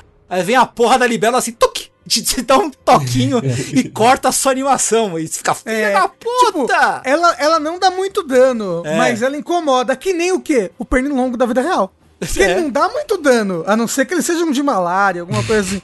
É, Mas ele incomoda. Incomoda bastante. Mas voltando um pouquinho na parte do, do mundo ali que a gente consegue explorar e tal, é que quando falaram, né, quando apresentaram esse trailer, teve meio que algumas entrevistas, né, e falaram, ah, vai ter as Legacy Dungeon, mas durante a exploração você também vai encontrar algumas outras dungeons. Aí no trailer, quando a câmera passa assim no horizonte, você consegue ver pontos de interesse ou entradas pro subterrâneo, assim, né? E eu fiquei, uou, que legal! Porque uma coisa que eu gosto muito desses jogos da From são o level design. Eu acho que o level design, pra mim, é uma das coisas mais interessantes desses jogos. E um exemplo, pra mim, de, de que mostra essa importância é o Bloodborne. O Bloodborne é muito gostoso de jogar, mas a Cálice Dungeon eu acho um saco, porque o level design, pra mim, é desinteressante. Tipo, joguei muito porque o combate é legal, mas ao mesmo tempo fica aquela tristeza de, pô, o combate tá legal, mas o mundo é meio chato de, de ficar navegando, né? E eu prefiro muito mais ficar rejogando aquele mesmo jogo várias vezes, porque eu gosto do level design, eu gosto do design dos encontros, do que jogar várias dungeons novas, onde é só várias áreas desinteressantes novas, entre, a- entre aspas, né? Então, a minha preocupação, a princípio, né, quando eu vi que o jogo ia ser mundo aberto, tararara, era de, putz, como é que vai ficar o level design do mundo, né? Será que vai ser é, gostoso de explorar? Porque como é que vai ficar, né, isso daí? Aí quando falaram que ia ter as dungeons, eu, opa, eu vou ficar um pouco mais tranquilo, porque tem as Legacy Dungeons, tem as dungeons pequenininhas dos mundos, e caralho, eu fiquei tão decepcionado, mas tão decepcionado de ver que as dungeons, as mini dungeons, né, pelo menos as do teste, não sei do jogo final, eu tô falando do teste, são tão decepcionantes que são tipo, é uma sala e é um chefe, e acabou. E tipo, eu, putz, é sério que vai ser isso, velho? Mas então, eu acho que tem algumas mais legais do que outras, tem algumas que são meio tipo, caramba, realmente, isso daqui é só uma sala e um chefe boring. Mas tem, tipo, aquela que é uma mina, sabe? Que tem os mineiros dentro. ah, aquela que tem tipo três salas, ok. Não, não, não. Ela, pô, primeiro, É a que tem elevador. é, não, ela já é um caminho secreto, né? Porque toda dungeon ela é meio que segredo, assim, é mó, mó divertido você estar andando de repente, caramba, uma caverna, uou, e você entra e é uma dungeon. E aí, é, ela tem um elevador, aí ela tem outro elevador, aí dentro desse elevador tem um caminho secreto que você tem que rolar enquanto você tá dentro do elevador pra ir no caminho secreto. Aí dentro do caminho secreto tem um boss, sabe? E, e sei lá, esse sentimento de descoberta eu acho, eu acho muito bacana, assim. Pra mim, é- essas dungeons até agora não causaram esse muito de, de sentimento de descoberta e tal, porque era meio que. Tipo, todo videogame tem alguma coisa atrás da cachoeira, sabe? Era, era muito sentimento de as dungeons estão nos locais onde você espera que elas estarão. Tipo, ah, você viu que a parte do lago, a parede afunilou ali? Vai ter alguma coisa lá, sabe? Então, nesses aspectos, assim, eu não achei nada muito mágico de, de, de- em questão de exploração e tal. E as dungeons tem. A, a mina, ela é um exemplo das mais elaboradas. Ela é mais elaborada do que uma sala e um chefe, por exemplo. Mas eu não acho interessante o design dela. Não é um level design interessante. Ah, uma outra que é um pouco mais elaborada, e eu acho que é a mais interessante, no que eu acho ela mega interessante, é aquela cripta que tem o chefe, que é a estátua de um cachorro, né, uma parada assim. É, eu não achei Que é essa. um dos chefes mais legais. Eu não achei essa, inclusive. Porque ela ela tem uma aparência de cripta do, do Cálice Dungeon, né? eu vi muita gente criticando isso, mas eu não tenho problema com esse aspecto. Mas ela tem. Essas criptas, ela você sempre tem que achar uma alavanca para abrir a porta pro chefe. E tem duas no, no, no teste, né? É, criptas.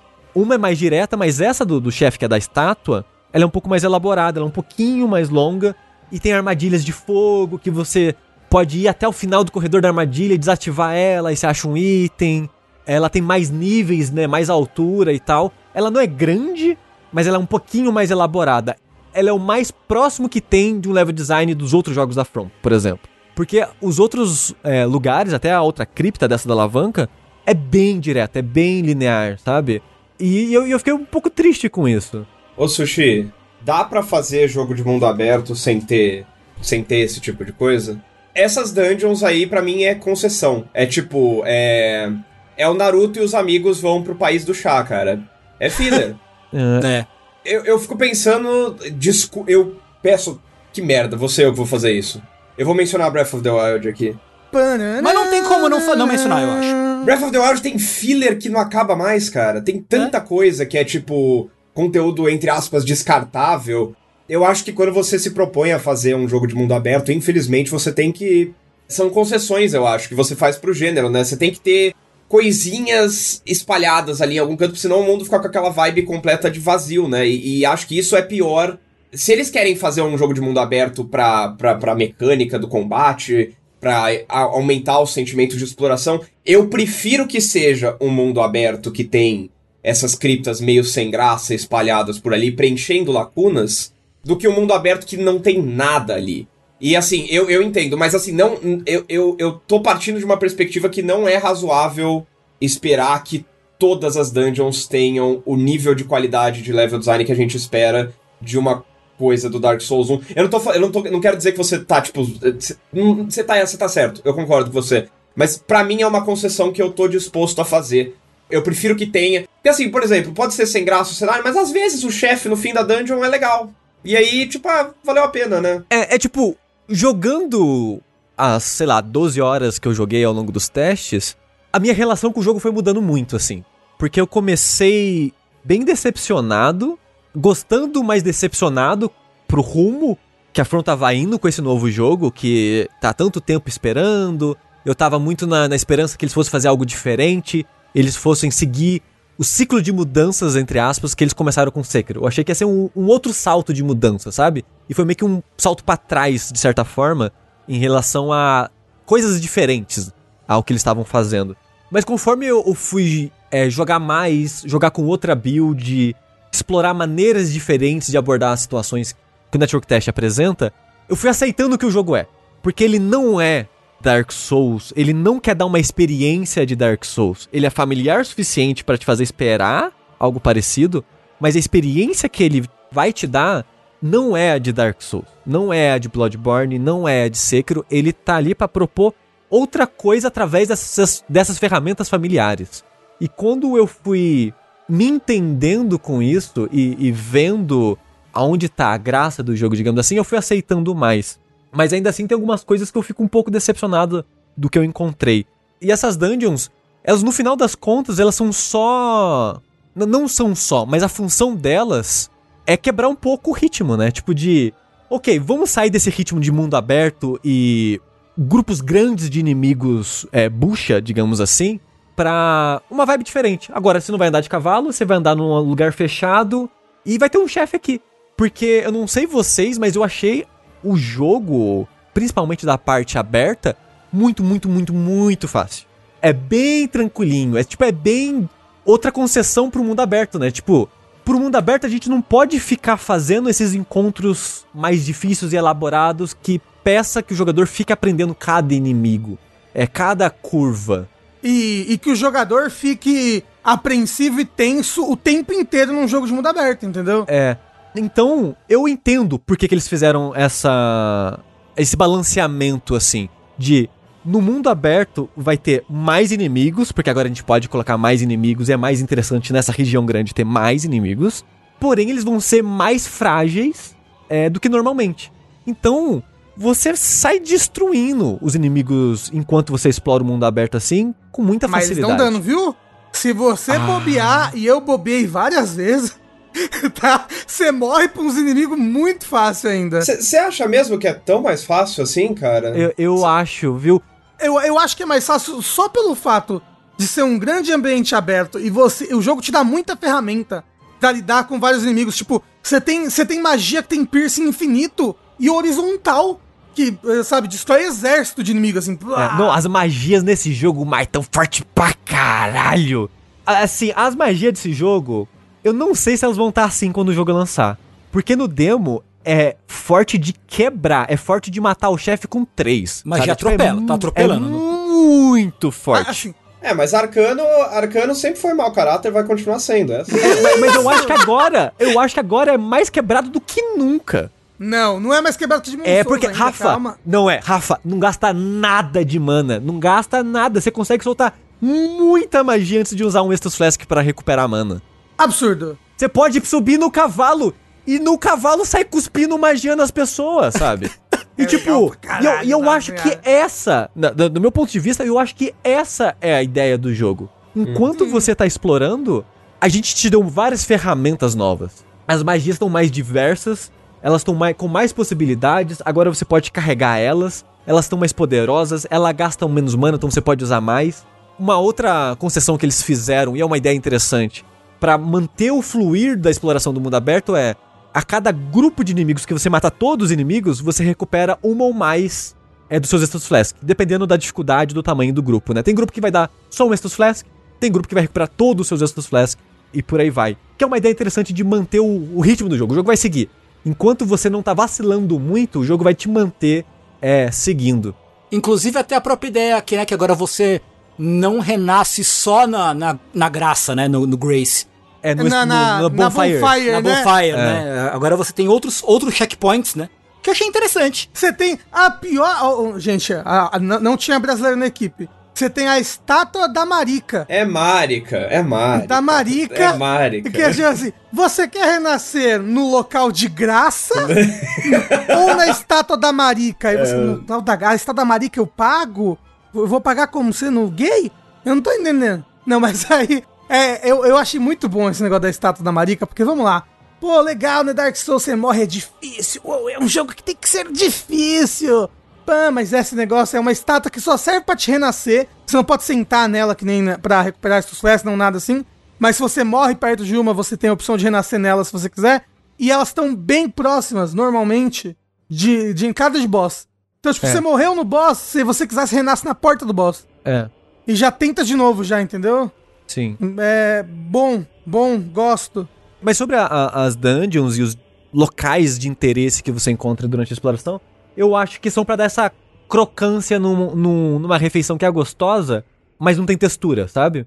Então você vai encontrar dungeons e pequenos desafios assim pra quebrar isso, porque pra mim a parte do, do mundo aberto é tem os inimigos bucha pra preencher o que você tá fazendo aqui, pra você só não andar num mundo vazio a lá Shadow of the Colossus. Mas de vez em quando você explorando vai achar uma dungeon que, apesar de não ser muito longa ou muito elaborada, vai ter um chefe.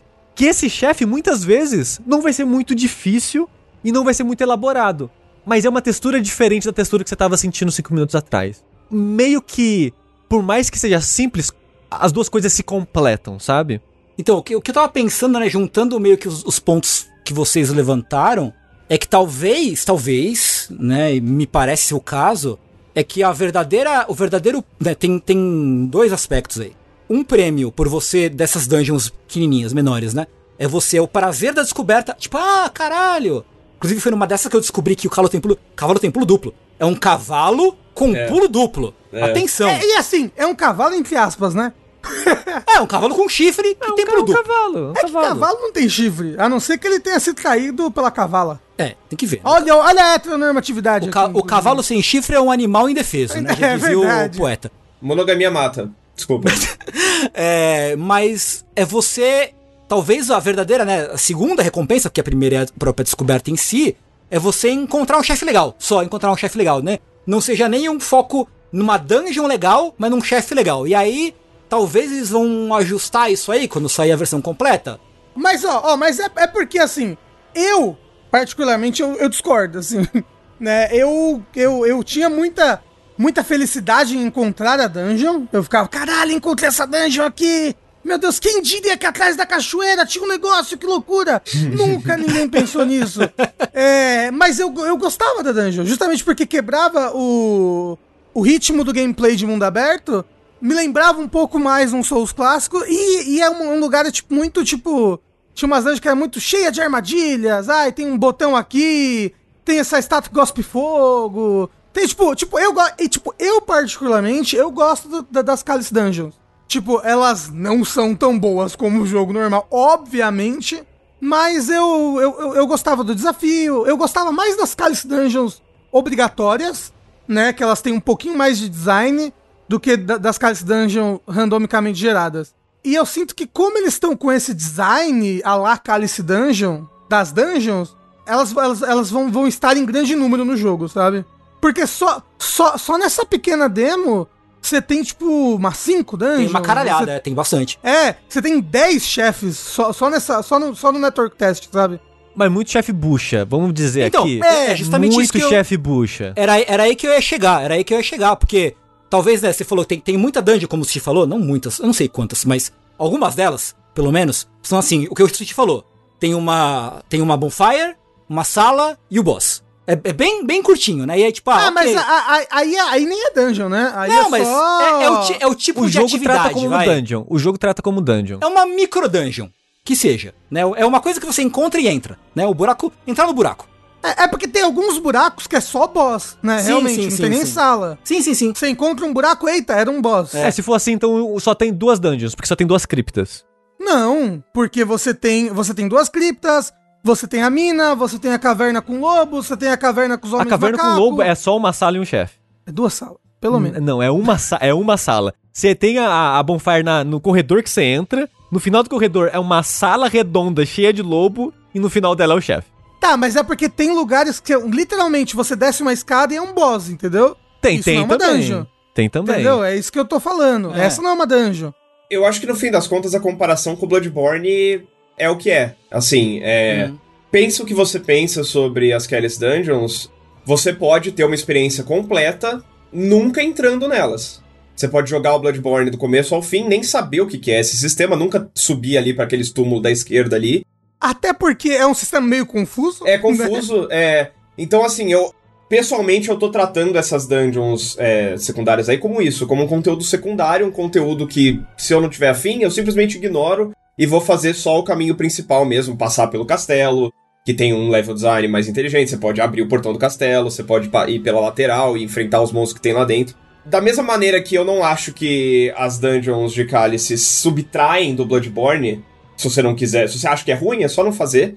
É, mas elas, elas, tipo, é, eles conseguem fazer um jogo completo no Bloodborne, mesmo se você não, não interagir com esse conteúdo de nenhuma maneira. E eu confio que o Elden Ring vai ser a mesma coisa. Eu acho que mesmo que você não interaja com esse tipo de conteúdo, eu acredito que a experiência vai ser satisfatória, redondinha e completa o suficiente pra agradar a pessoa que quer o conteúdo moldado, feito à mão e com carinho e com o level design que a gente espera da From Software. Mas, tá, mas, mas, é diferente porque as Cálice Dungeons, elas são geradas randomicamente. Essas dungeons, não.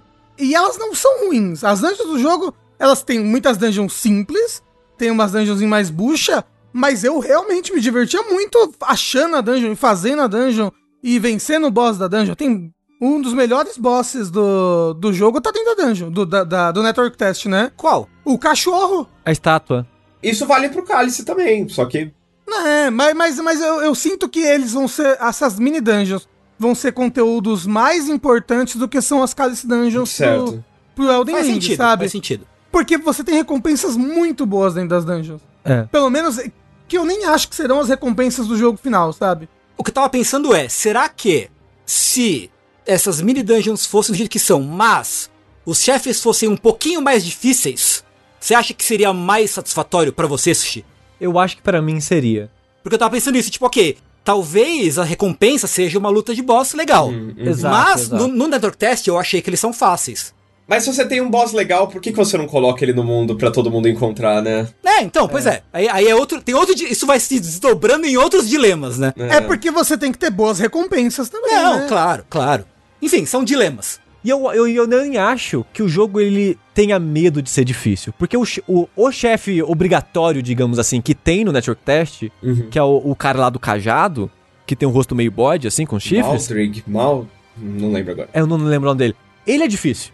Ele é o que você esperaria de um chefe de Dark Souls, por exemplo. Uhum. Então, tipo, não é que eles tenham dó de colocar coisas difíceis no mundo. Eu acho que só não teve interesse ou, ou não era o intuito deles mesmo que esses chefes fossem difíceis. Tipo, o chefe do cavalo, por exemplo. Ele é dificinho, o, o cavaleiro lá que fica perto do começo. Principalmente se você vai enfrentar ele a pé. Eu acho que ele é mais difícil a pé do que de cavalo. Sim, eu, eu, acho que a, eu acho que a ideia é te incentivar a enfrentar ele a, a cavalo mesmo e tal. Então, tipo, não é que o jogo não tenha desafio. Então eu acho que é só. O que eles querem mesmo é fazer essa experiência que flua mais, que de vez em quando vai ter uns gargalos de desafio pra quem quer. Mas ao mesmo tempo, ele é de longe, disparado, anos-luz, na minha opinião, o jogo mais acessível da From Software até hoje. É desse estilo. Porque ele não tem.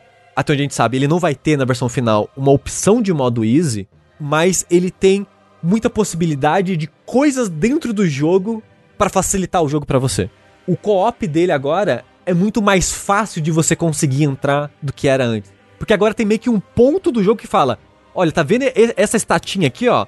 Aqui vai ter o, o ponto do co-op. Se você ativar essa estátua, vai chover sinal de co-op aqui, contanto que os outros jogadores tenham colocado, normalmente as pessoas colocam. Então, se você quer ajuda, tem muitas ferramentas pra você ter ajuda de outros jogadores. Tem os summons Pokémon, entre aspas, né? Você pode chamar espíritos de, de, de mobs, né?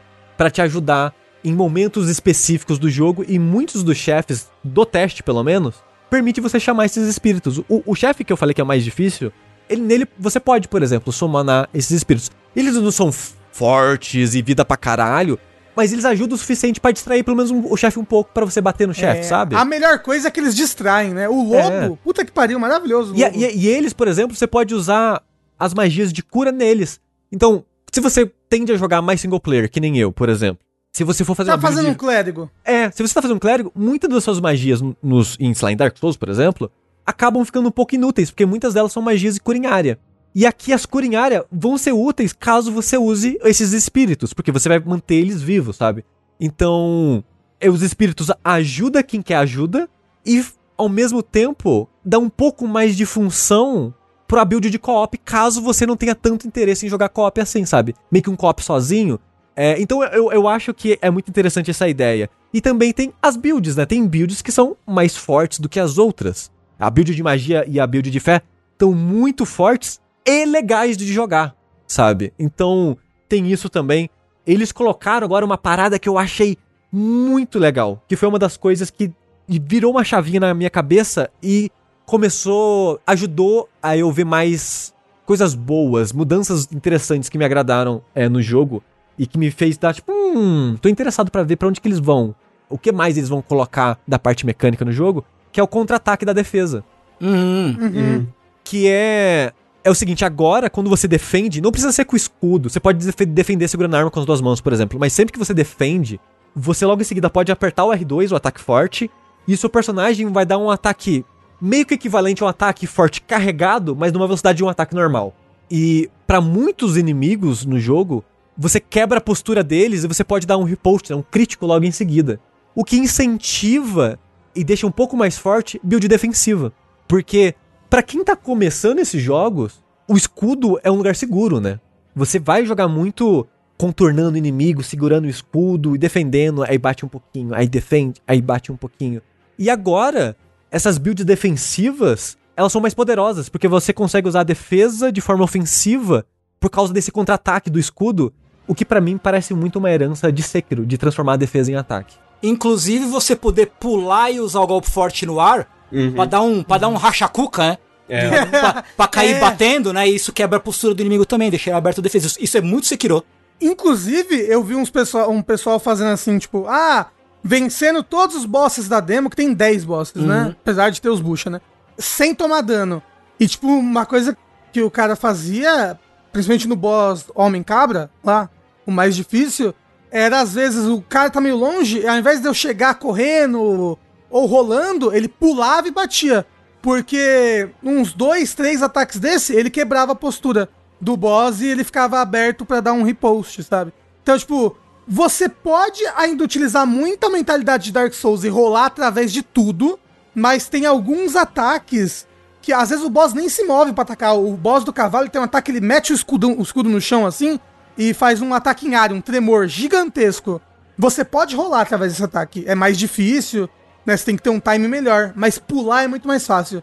Tem vários ataques e coisas que você pode começar a encaixar uma mentalidade de pular durante o combate, que pode acabar te ajudando. Eu concordo completamente com o Sushi nesse sentido aí, e, e, e eu não quero, eu não, eu não tenho interesse nessa discussão de, de modo fácil e, e tudo mais. É.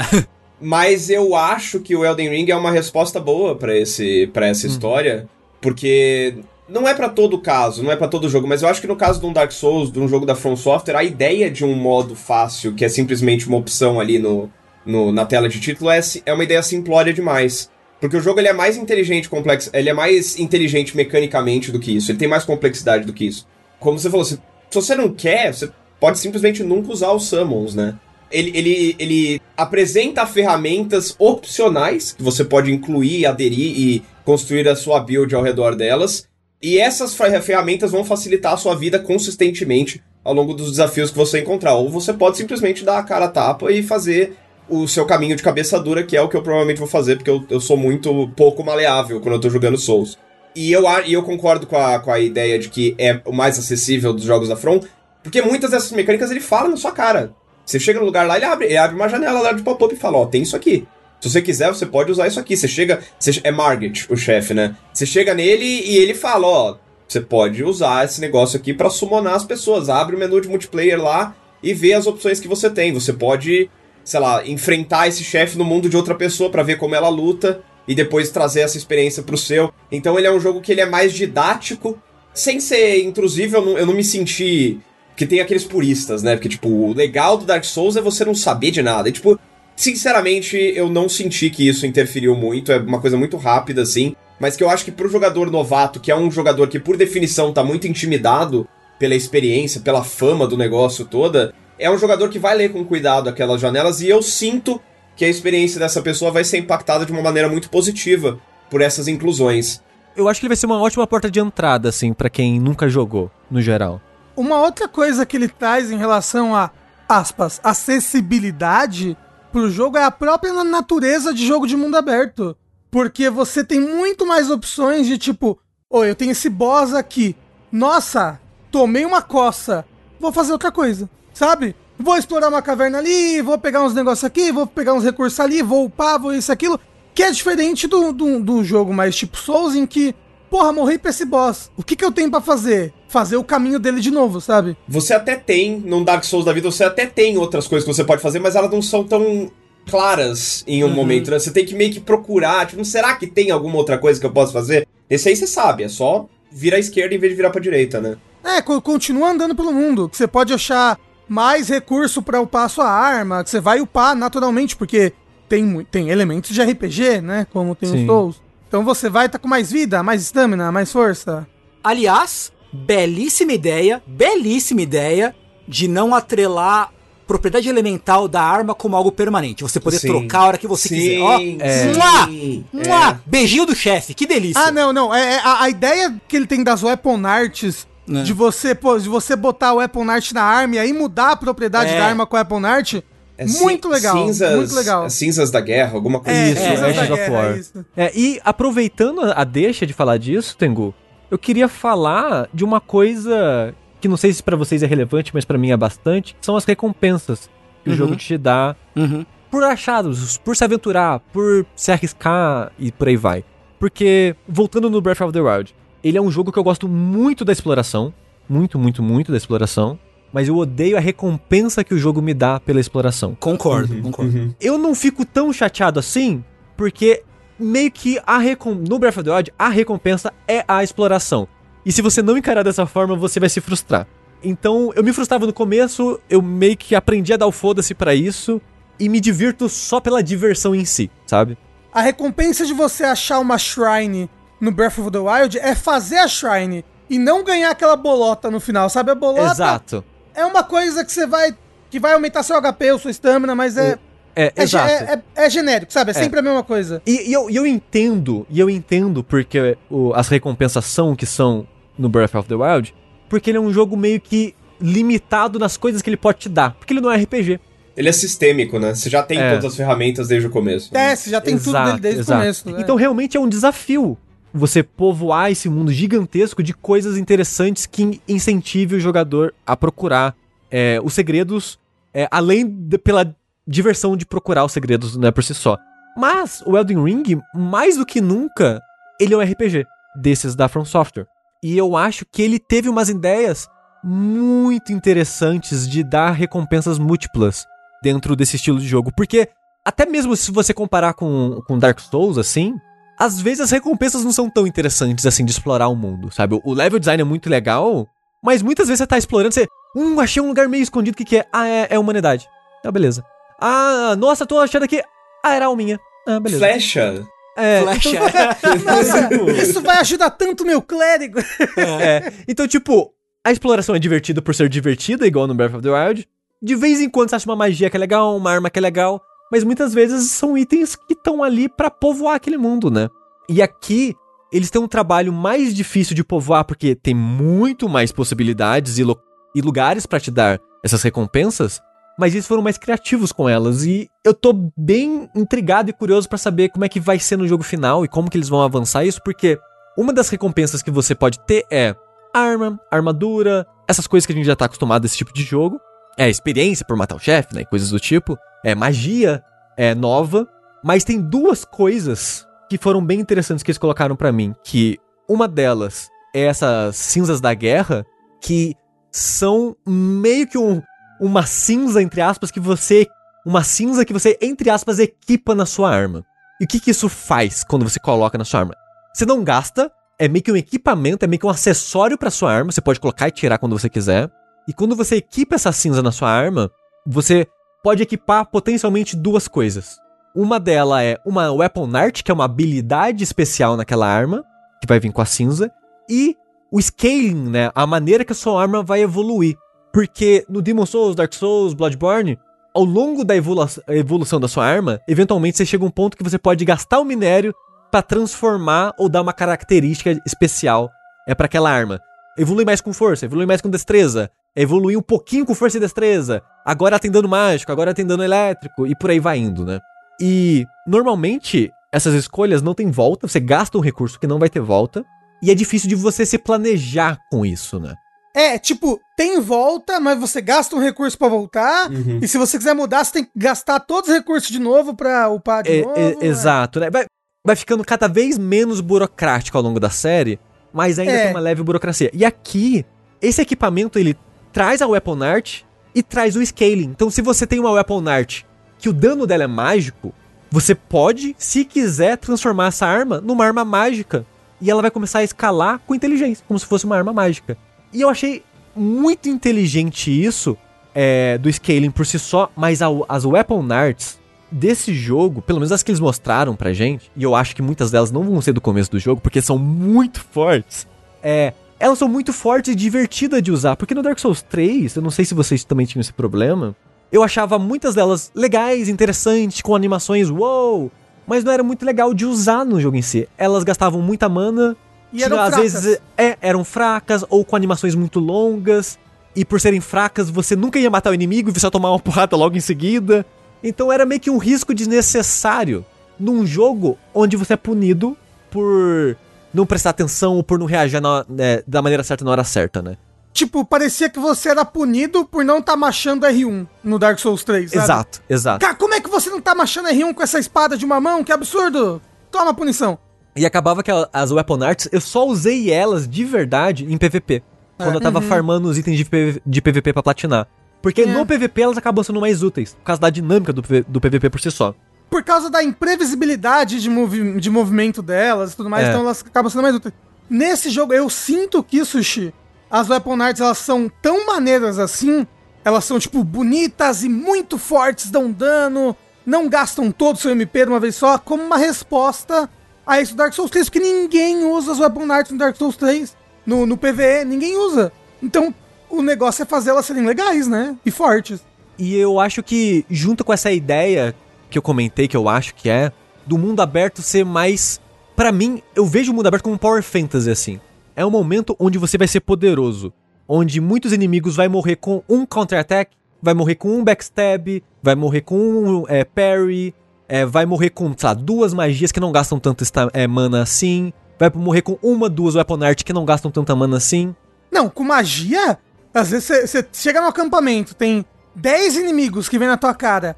Você solta ali uma magia, assim, tipo. brá, E a, a magia vai devastando os inimigos, assim, tipo. é- Sim. É, muito legal, é muito gostoso. Você sabe, me, lem- me lembrou jogar mod de Dark Souls que bota magias extremamente fortes e espetaculares. Aham. Falei, caralho, é isso, velho! É, que é magia, porra! E no começo eu achei isso meio estranho, mas depois eu acabei gostando, sabe? De, de- desse mundo aberto ser um meio que um Power Fantasy. Porque incentiva você a brincar com todas essas possibilidades. Exatamente. Coisa que normalmente num Dark Souls, essas possibilidades estariam ali. Mas você não se sentiria confortável em arriscar com elas. É exatamente você vai morrer, isso. né? Porque, e, e- e isso é legal de voltar no, no que o Rafa falou ali atrás, daquela situação em que você tá empacado num chefe. Porque isso num Bloodborne e num Dark Souls da vida, o que você faz numa situação dessa? Você pode voltar pra uma área que você, tem, que você sabe que tem farm, pode voltar pro asilo e ficar matando fantasma lá no Bloodborne, por exemplo. E aí você vai aumentar a sua força relativa à estratégia que você já estava usando. Então você vai voltar e vai fazer a mesma coisa que você já estava fazendo, só que você vai bater mais forte. No Elden Ring, como você tem esse mundo aberto convidando você a explorar com recompensas que são diversas, então você pode ter a arma, você pode ter a cinza, você pode ter um feitiço novo e tudo mais. Quando você fica empacado no chefe, você pode explorar o mundo atrás de outras maneiras de jogar. Você pode. vo- Você, você tá empacado no chefe e você não vai ficar mais forte necessariamente. Você vai achar uma outra magia, você vai achar um- uma weapon art completamente diferente, você vai achar um feitiço. E você, em vez de só ficar mais forte, você vai mudar o seu jeito de jogar antes de voltar naquele chefe e ter uma facilidade maior na sequência. E sinceramente, eu acho que isso é a coisa que eu mais gostei no, em tudo que eu joguei do Elden Ring, porque é, eu, eu sempre senti isso. Eu, eu sou cabeça dura, eu já falei isso. Normalmente, quando eu começo um jogo, eu- o Tigatana, gostei dessa arma, eu vou usar até o fim. É, mas não usa o Tigatana, porque o Tigatana é ruim contra esse... Eu não quero saber, chat. Me deixa em paz, eu quero usar o Tigatana. Só que. é, Só que eu sinto um pouco a falta, porque eu vejo, eu, eu consigo olhar pro meu vizinho e ver que, tipo, cara, tem jeitos muito diferentes de jogar esse jogo. Só que como tem essa coisa de, ah, os minérios e todos os recursos que você. É trabalhoso você mudar de estratégia, normalmente, né?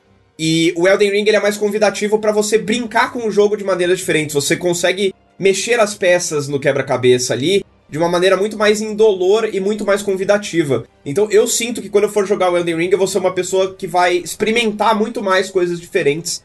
E assim, é, é de novo, como o Sushi falou, é uma coisa que já estava lá, mas que ficava um pouco na vitrine ali. É tipo, é tipo vitrine do, do shopping Cidade de São Paulo aqui.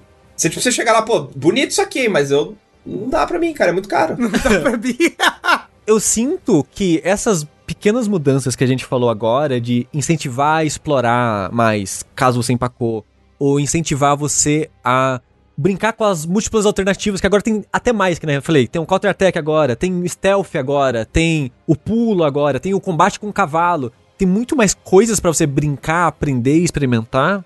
Muitas dessas coisas já, tava, já estavam presentes nesses jogos da, da From antes, mas estava lá pra quem já conhecia o jogo. É aquela parada de quem tá jogando a primeira vez não enxerga essa, todas essas possibilidades. Enxerga a gente, que já jogou múltiplas vezes, e sabe que elas estão lá e sabe navegar elas, sabe? E eu acho que o que o Elden Ring tá fazendo é apresentar de cara pra quem tá começando essas possibilidades.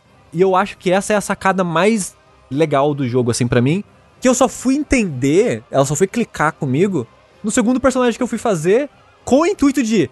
Beleza, o primeiro personagem que eu fiz, eu joguei com Power Stance usando as duas cimitarras, porque eu gosto muito de build de destreza. Que voltou? Porra, Power Voltou. Stance, muito obrigado por ter voltado. É, tem muitas coisas de Dark Souls 2 que voltaram aqui, né? Com uma- a É. espada de duas lâminas lá e tal. Mas assim, se você for ver, esse jogo é do que o Dark Souls 2 queria ser, né? Sim, sim. Que era ser um Dark Souls com inspiração em Skyrim, É, em mundo um aberto continente, Hum, hum. né? Exato. Porque a- o primeiro personagem que eu fiz, eu fiz jogando da maneira que eu gosto, que eu tô mais confortável, que é build de destreza, é, sem usar escudo, focando só em iframes, eu quase não pulei, eu só esquivei, eu só usei o Power Stance a, a- o jogo todo. Então foi um jogo muito familiar ao que eu já jogava, e por eu não ter experimentado muito, foi meio que uma versão pior. Porque eu acho que se, pra mim pelo menos, no Elden Ring, se você tentar jogar como você jogava Dark Souls e não tentar brincar com as possibilidades, você tá deixando passar a parte mais divertida do jogo. Pelo menos foi o que eu senti. E quando eu fui fazer a build de mago, que o jogo clicou pra mim, porque o mago começa com escudo bom, de 100% de defesa. Aí eu comecei a brincar mais com contra-ataque. Eu, porra, contra-ataque é maneiro pra caralho fazer isso. Eu não jogo com escudo desde que eu joguei, sei lá, Dark Souls 1. E Dark Souls 2 em diante, nunca mais usei escudo. Porque pra quê? Eu já, eu já tô familiarizado com a ideia do iframe, sabe? Que absurdo! Mas é, mas é. Você é muito elite gamer, eu não consigo jogar sem estudo, eu, tenho, eu fico nervoso. É, e- mas, mas esse jogo, ele fez ficar divertido jogar com Sim. escudo pra mim, sabe? Eu quis Ah, jogar com é, escudo gente. de propósito. Inclusive, desculpa, é uma pequena vertente. Você conseguiu usar o counter mágico do, do escudo do mago? Sim. Uhum. Quer dizer, eu sei que tá, mas eu, eu nem tentei fazer, na verdade. Eu usei, É, consegui. É tipo, eu não sei o que acontece, mas parece que ele transforma a magia do inimigo numa magia sua. Isso. Ele, ele não É. reflete, ele vira uma outra magia, Isso, né? vi- vira home em Soul Arrow. É, aliás, Porra! Eu, eu tava pronto pra brincar de Link versus Ganondorf com, com o sentinela da árvore lá, fazer tim, tim, tim, tim. Ah, mas não deu. Não dá. Ah, ele vira uma homing sword, então quando você dá counter, ele fica na sua cabeça? Isso, fi- fica três, tipo, três cristais, três mini espadinhas flutuando em volta de você, assim. Porra, que É que irado. isso aí, esse negócio aí, se refletisse mesmo magia, é adeus jogo, né, cara? Não, Mas, ia ser legal pra não, caralho, assim. é, é que tá, aquele moço do cavalo, sabe, que tem logo na porta, ele tem um. Ele bota o escudo na frente, faz um sinal, e se você solta qualquer É magia verdade, nisso, é verdade. o, es- repele, o né? escudo dele, ele não repele, explode em luz branca, assim, e te destrói, assim. É muito É, é, ele, forte. ele, na verdade, ele solta uma magia única também, que é como se fosse uma flecha de luz, assim, vai pá, Então. na sua direção. E destruiu meus olhos, eu fiquei cego igual aquele personagem do Bob Esponja, assim, ah! Desários. Mas, Isso. mas é nessa build de mago que eu fui brincar com magia. Eu, caralho, magia nesse jogo é muito roubada. Mas é tão divertido, porque agora as magias carregam. Todas as magias carregam. E tem magia que é combo. como- igual esmagar R1 é um combo, tem magia que você fazer várias vezes, ela meio que vai mudando as etapas. Aquela do sangue é maneira pra caralho a magia do sangue. Ai, cara. Ah, que você vai, tipo, se esfaqueando com a magia? Isso, e vai fazendo Plá, um, plá. um espinho de sangue em volta de você, que ele vai É. crescendo a cada facada que você dá. É muito maneiro! Vai aparecer mais arcano do que aranha na sala da ROM agora, velho. Ninguém Vai. Merece isso, Ô, velho. aquele, aquele milagre da garrinha, velho. Legal pra É, caralho. Maneiro pra caralho, é. maneiro pra caralho. O fato de que as piromancias agora tão to- são todas milagres, Uhum. muito legal. Né? Nossa, as piromancias do dragão, aquele rugido que dá um ataque numa área gigantesca. É, que aparece a cabeça do irado. dragão voando, assim, né? Isso, porra, é muito É brabo, é, é brabo. E aí, aí, inclusive, alguém perguntou no chat, nossa, mas e os, os puro milis? Né? E agora o que faremos nós? As, as Weapon Arts, as Ash of Wars, também são bem fantásticas, assim, legais. Uhum, Sim, Tem tipo São uma, uma, muito maneiras. é, tem uma que, tipo, o cara bate o pé no chão assim e faz um furacão ao redor dele, assim. uf. Então, tipo, elas até parecem magias, de tão. De tão fantásticas que elas são. A espada que você pega na, na carruagem lá, ela tem uma mega maneira também, uma Great Sword, que você fica girando ela. Se você segura ela, gira por mais tempo. E quando você bate no chão, explode. E se você segurou, explode maior. é, muito mó legal. anime. Porque a espada É. fica flutuando assim, ele põe a mão, a espada fica. tipo- É tipo Nier, assim. É, aí ele Isso, bate é. e faz. É da hora pra caralho. Que legal, muito que legal. hora. A katana, que é uma, uma katana de destreza com fé. Que por, isso. Isso. por, si, jo- por si só já é ousado, eu acho. Uhum. E é uma katana que você sumou num raio. E quando o raio cai, ele dá dano no inimigo e encanta sua arma com, com raio, como se fosse o, papelzinho de passar raio. É maneiro pra caralho. Encanta com raio e gelo. A arma fica saindo gelo e raio ao mesmo tempo. E dá, e dá dano de gelo também, é bem Lou- legal. Loucura. Tem a faquinha de sangue também, que é legal pra caralho. Também. Legal pra caralho. Tem a faquinha de sangue que joga riscos de sangue. Isso, é. é. É. Esse cara tem show muito bom. Que é faquinha com fé também. E, e tem as Weapon Arts de escudo também. Tipo, Sim. tem uma Weapon Art que você usa no escudo e aí você faz uma área de cura ao seu redor.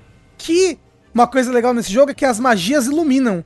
Então tem lugares super escuros É. Uhum. que você pode, ou você segura uma tocha na mão, ou você joga um item no chão, que é tipo aquelas pedrinhas que você joga, só que ela brilha, então ela pode ficar iluminando a sala de uma vez só. Ou você usa uma magia dessas que fica no chão por um tempo, que ela ilumina toda a área, é bem legal. É o Ray Tracing, né? É, o Ray Trace. Chegou, finalmente. É, é. Tem uma uma magia do escudo que deixa seu escudo com uma super defesa por um tempo, que é muito Isso. útil no, no boss cabra. Ajuda É. pra caramba.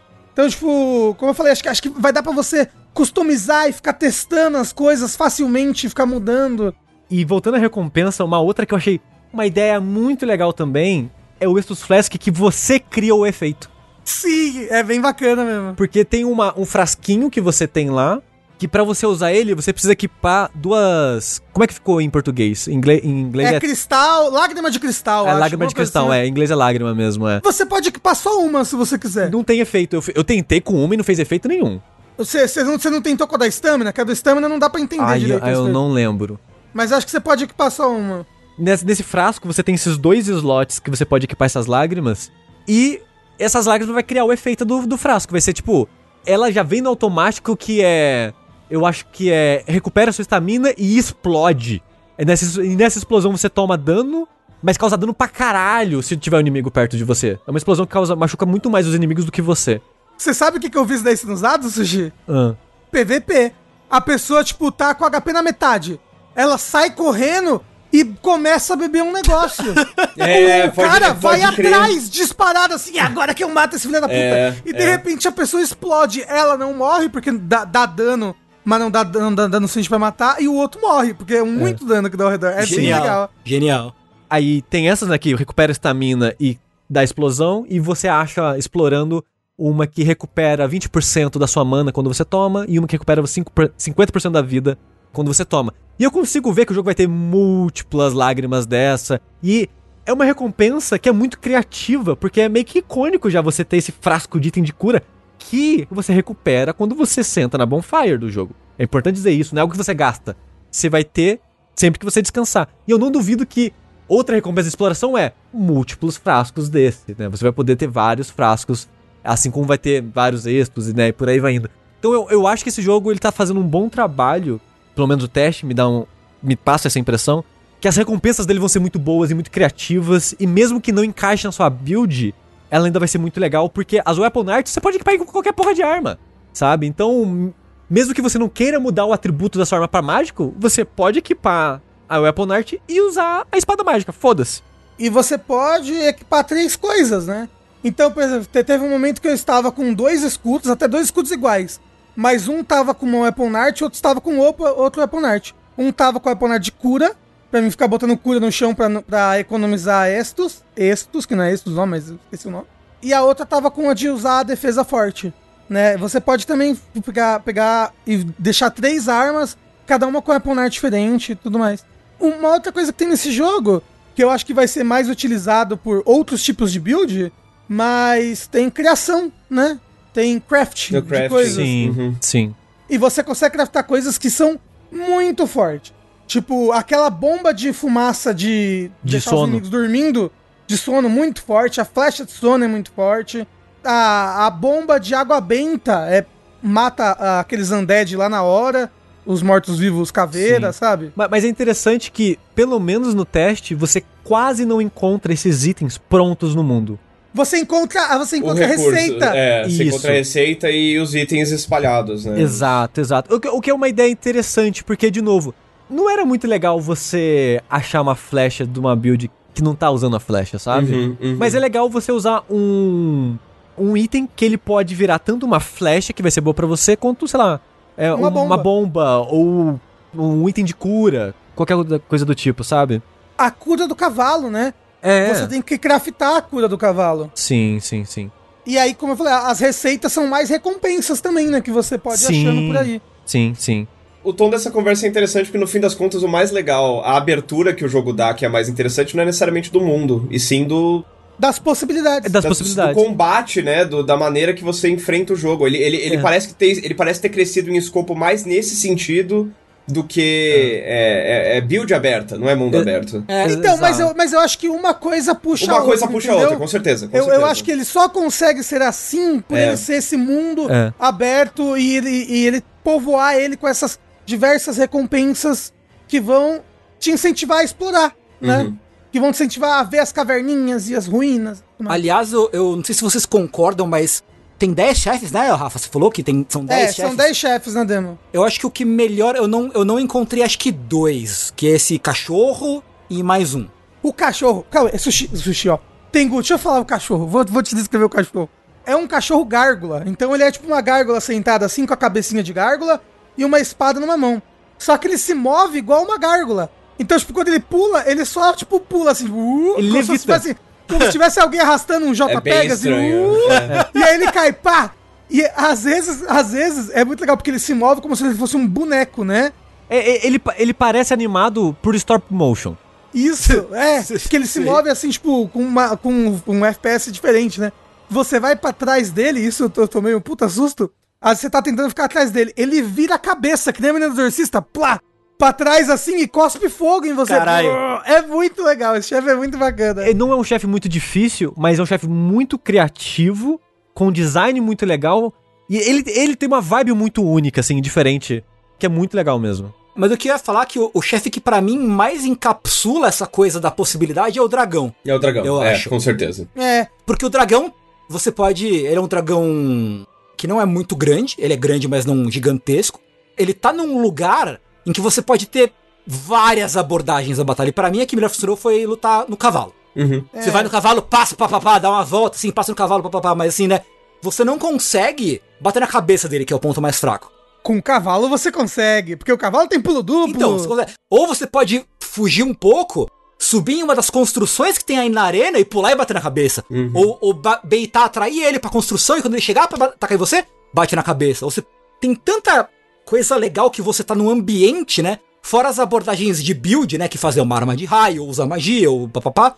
Você pode usar muito o ambiente a seu favor. Eu achei isso tão legal. Assim, você pode ficar na pata traseira dele, igual todos os Dark Souls, e demorar 5 anos pra matar e virar a luta mais chata do jogo. Mas uma coisa legal, por exemplo, o mago tem uma magia que é meteoro, Uhum. que ela, ela, ela casta muito em cima de você, e ela é ruim de acertar inimigo pequeno, mas pro dragão é ótimo. Porque Uhum. pro dragão ele é muito grande, então acertam todos os meteoros, se você ficar castando.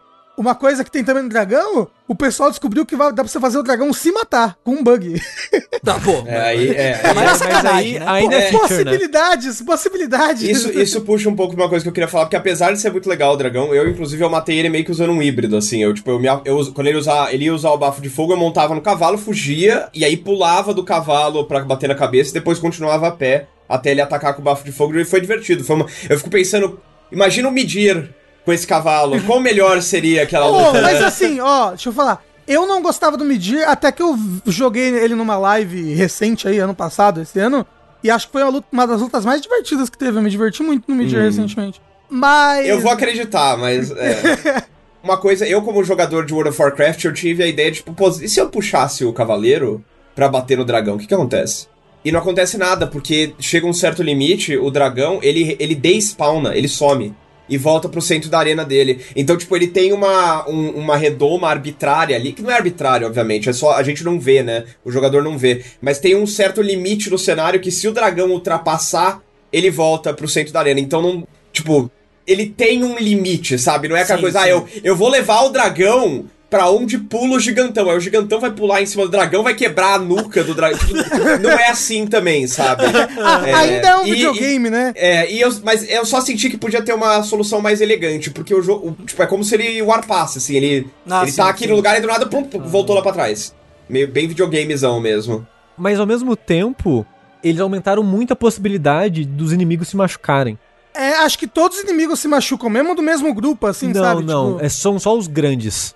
É? é, Ah, tá. tipo, soldado não machuca soldado, por exemplo. Ah, mas os, os, os caranguejos machucam um ao outro, por Exato. Os trolls se machucam, os caranguejos se machucam. Coisas que são grandes ou de impacto, digamos assim, elas se machucam.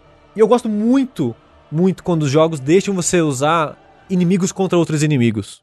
E não tem tanta situação aqui, mas já tem muito mais do que tinha em outros jogos desse tipo, né? Por exemplo, o caranguejo no Dark Souls 3, ele machuca outros inimigos também. Mas é muito raro você conseguir usar isso. Aqui é mais comum, porque tem uma área, por exemplo, que tem tipo uns, lá, uns 10 caranguejos. E você consegue fácil fazer os caranguejos todo mundo se matar só correndo em círculo deles com cavalo, por exemplo, né? E eles matarem o cavaleiro também. É. Tem aquela planície que é cheia de troll. Mas eu agrei todos e todo mundo se matou e eu peguei minério e foi bonito. sabe? Foi maravilhoso. Então, tipo, tem essas brincadeiras pra você se sentir um pouco espertinho. Apesar que não deu certo com o dragão, mas elas estão presentes. E o, e o inimigo que eu consegui fazer isso, até comentei com o Rafa, é o leão.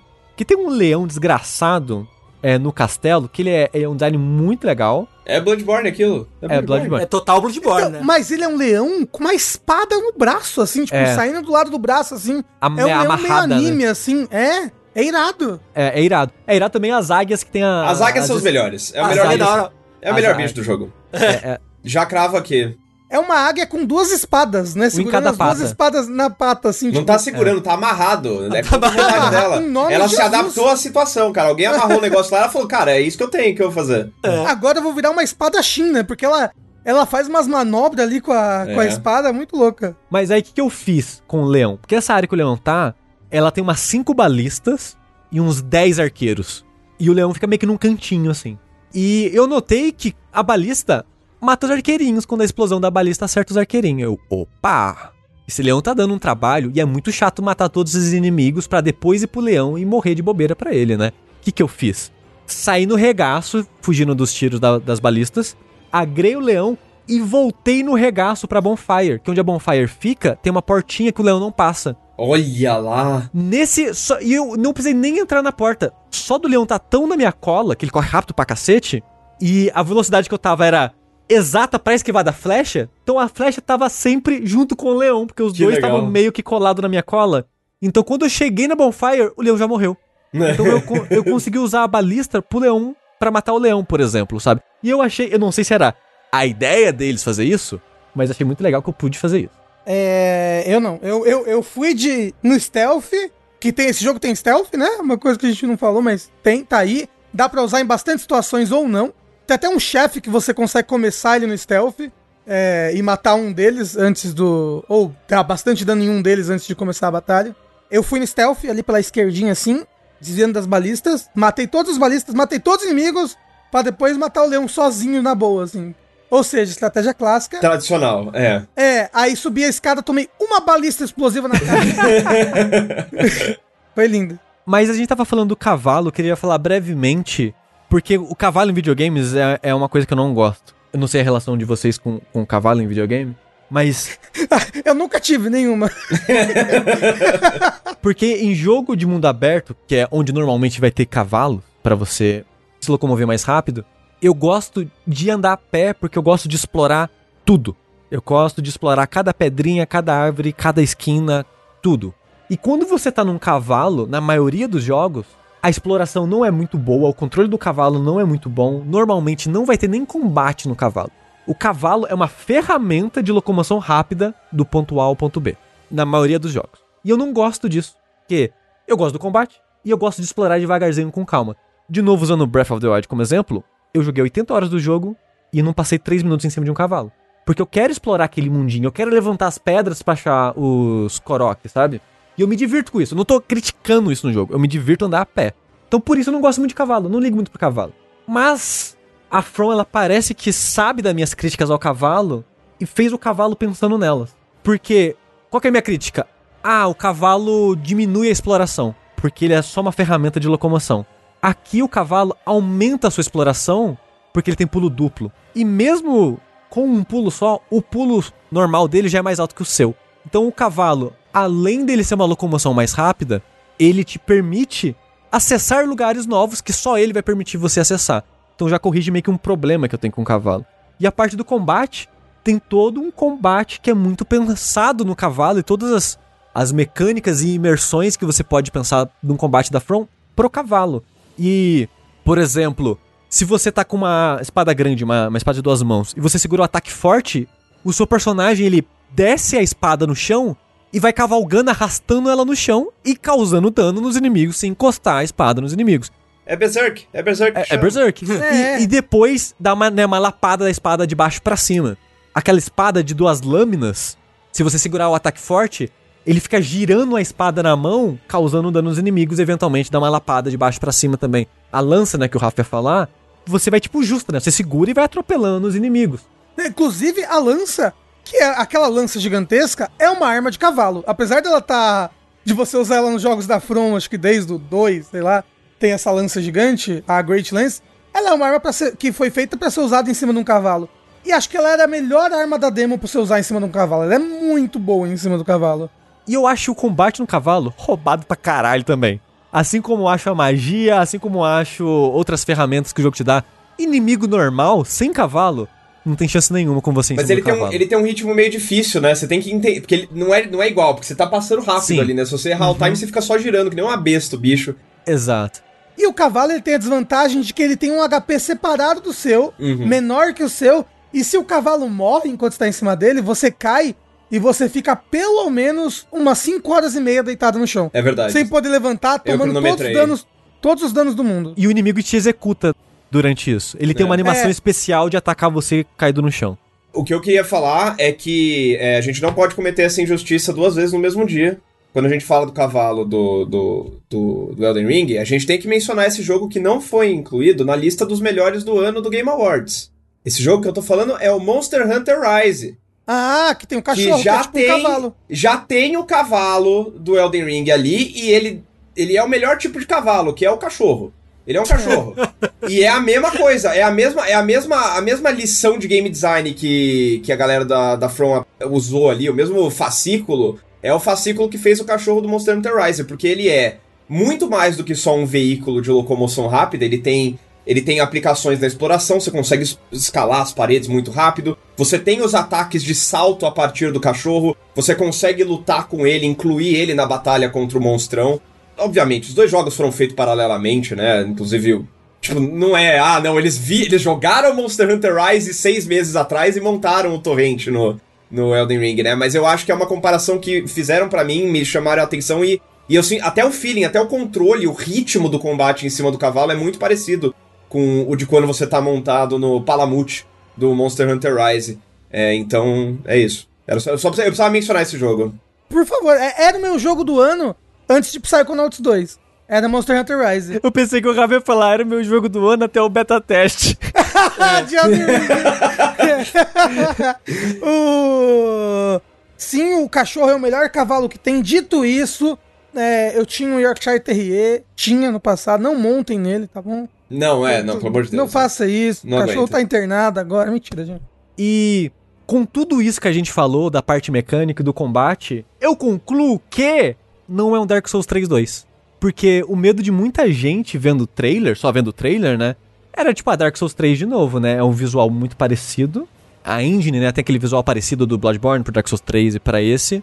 assets, né? Eu imagino que pra um jogo da From, que não é o maior estúdio do mundo, pra fazer é, esse jogo no escopo que eles estão fazendo, com tanto de inimigos e armas e tudo mais, eles estão reutilizando muita coisa do Dark Souls 3, de Sekiro, de tudo que eles têm, sabe? É, esse jogo só existe porque existiram assets e, e- engines e coisas de Sekiro e Dark Souls antes, sabe? É, isso.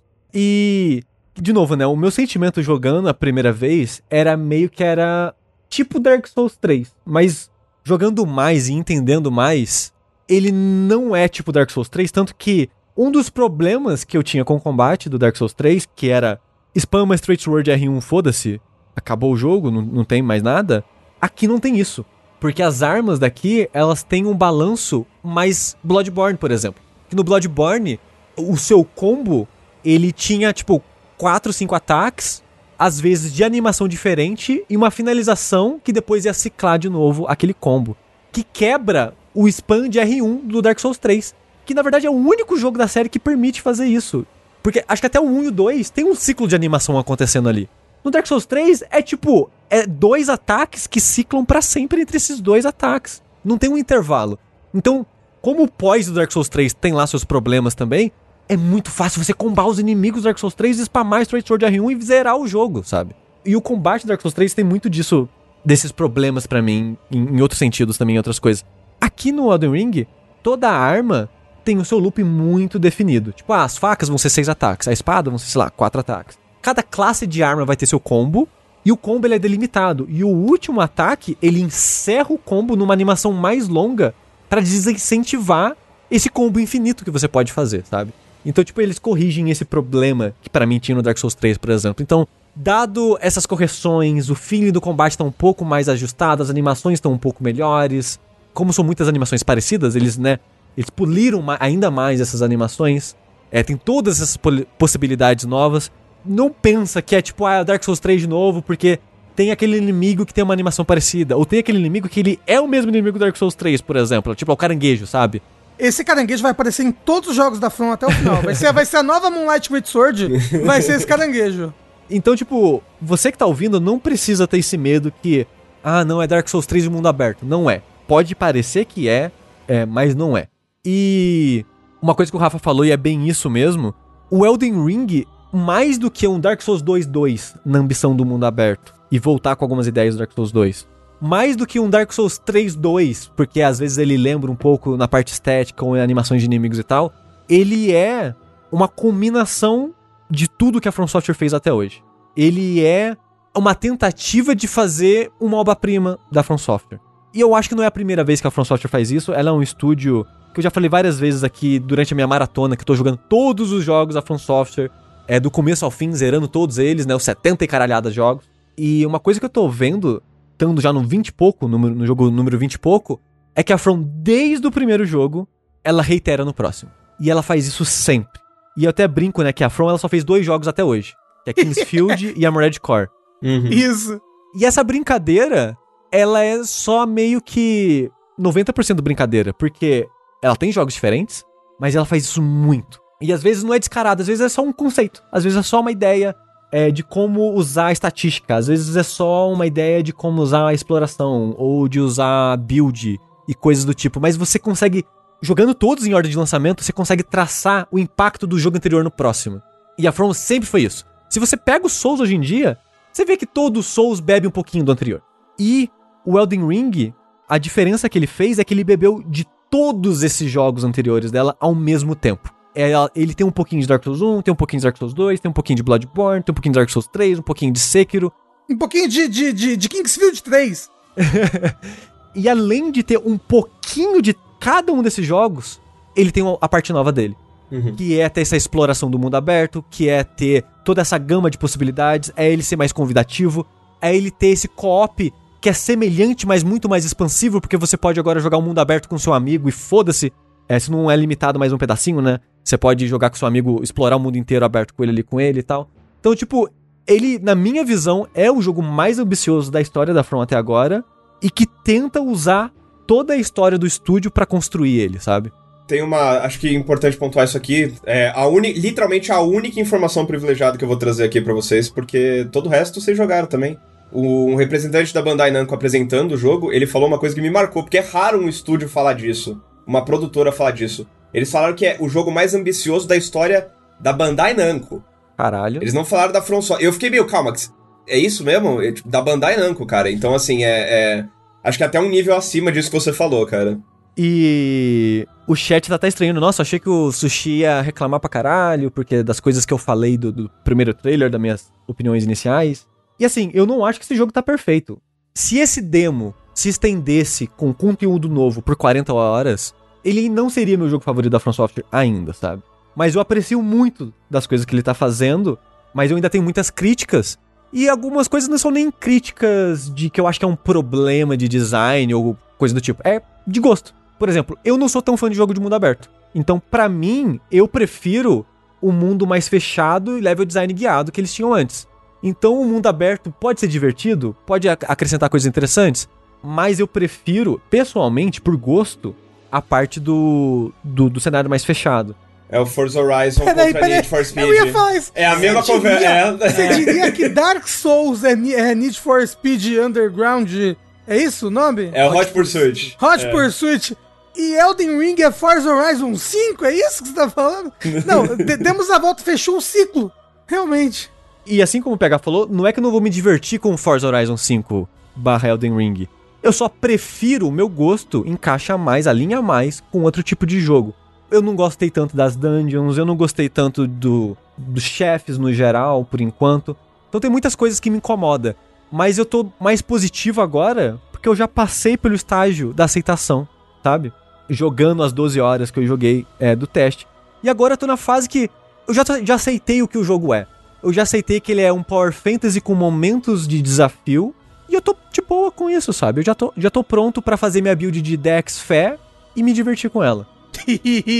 Eu acho que ainda assim o jogo tem muito potencial pra surpreender, né? Na verdade. Sim, acho, sim, eu. Porque eu, eu, quando, né, eu- quando a gente viu, acompanhou aí os trailers e tal, eu tava meio que na mesma, na mesma barca do sushi aí. Eu não tava super empolgado com o jogo, sabe? Vendo ele. Mas acho que depois que, que a gente jogou aí o- esse Network Test, eu tô, pô, tô empolgado, sabe? Eu, pô, é, eu também não sou uma pessoa muito de, de, de mundo aberto, normalmente não gosto.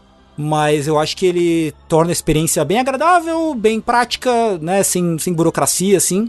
E, pô, tô, tô curtindo, sabe? Eu tô, eu tô empolgado e eu, e eu confio nesse potencial que o jogo tem de surpreender mais positivamente ainda quando sair a versão, a versão final dele, sabe?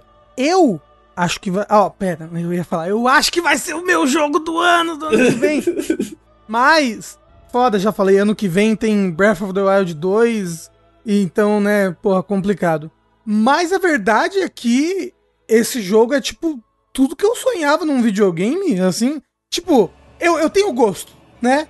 E tanto que eu sei tanto bem os meus, go os meus gostos e eu, às vezes, às vezes eu sei, pô, esse daqui vai ser meu jogo do ano. Eu, eu, eu gosto disso, eu confio nessa empresa que tá fazendo, então, tipo, Monster Hunter Rise, eu achei, pô, Monster Hunter Rise vai ser meu jogo do ano. Só não foi porque Psychonauts 2 é, me, me pegou mais ainda. Mas, isso daí, desse sentimento de, olha, estou explorando esse mundo, e é um mundo muito bonito, e ele é fantástico, e ele tem gigantes e monstros, e coisas estranhas, e monstros estranhos, e ao mesmo tempo ele também é perigoso. E uma coisa que eu não tenho medo em videogame, normalmente. Tipo, jogo de terror, buh, eu não tenho medo. É, eu tomo susto, obviamente, mas não tenho medo. O Dark Souls, normalmente quando eu jogo pela primeira vez, eu fico muito cagado. O medo do desconhecido, o medo de morrer a qualquer hora no jogo, né? E esse jogo eu tava jogando e eu estava vários momentos assim, tipo, ah, não, ah, meu Deus, ai, que medo de virar essa esquina.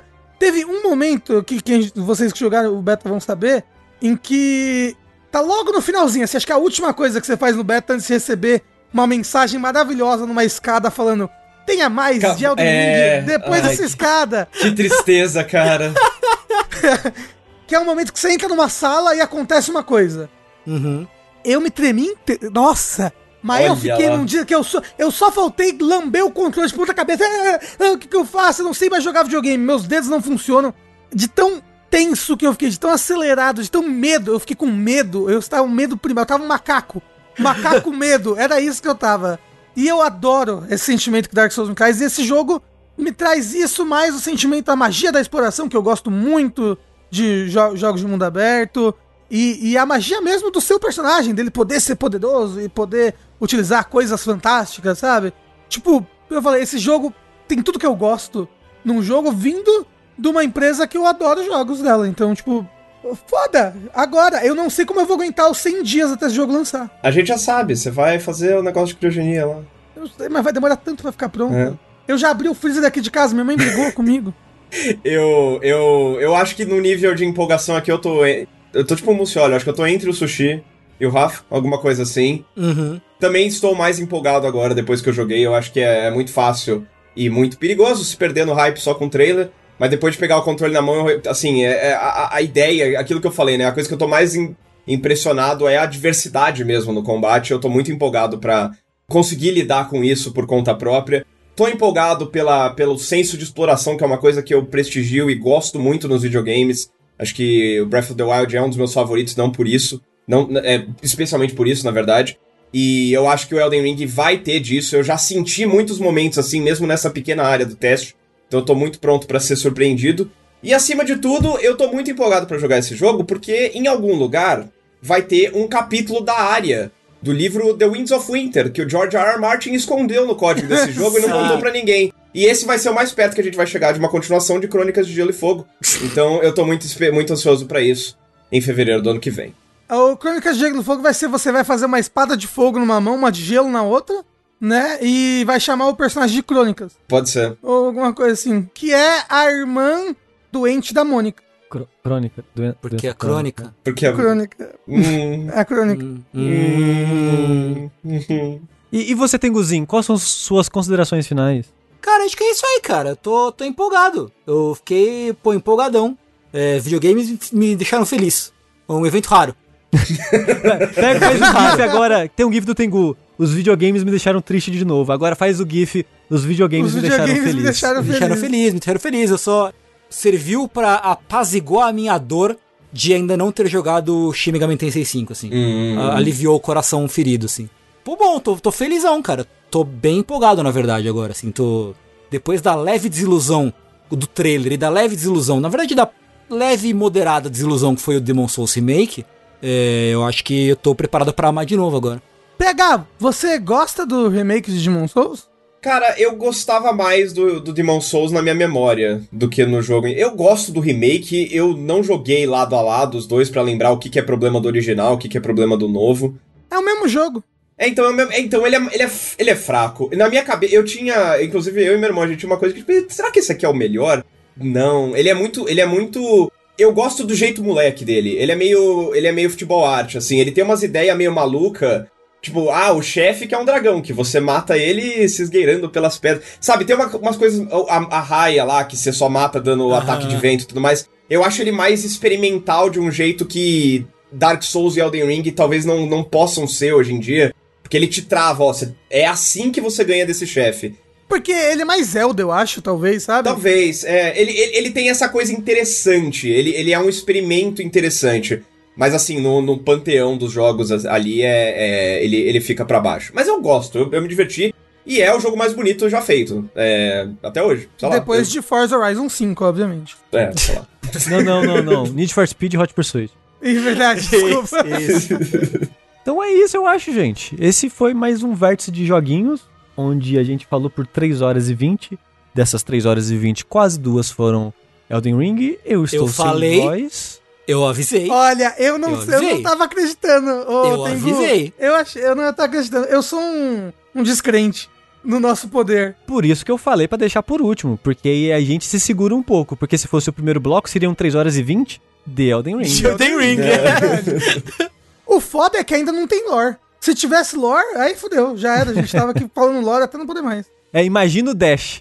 Não, não. O Dash de Elden Ring. Nossa Ah, dito isso, muito do que a gente falou aqui já é o que a gente falaria no Dash. De Sim. destrinchar mecânicas, falar de. A gente, a gente faz de novo, o Andrezinho não tá aqui, ele, ele merece É. dar uma voz também. Ó, É. se tem uma coisa que eu tô triste é que o André não jogou.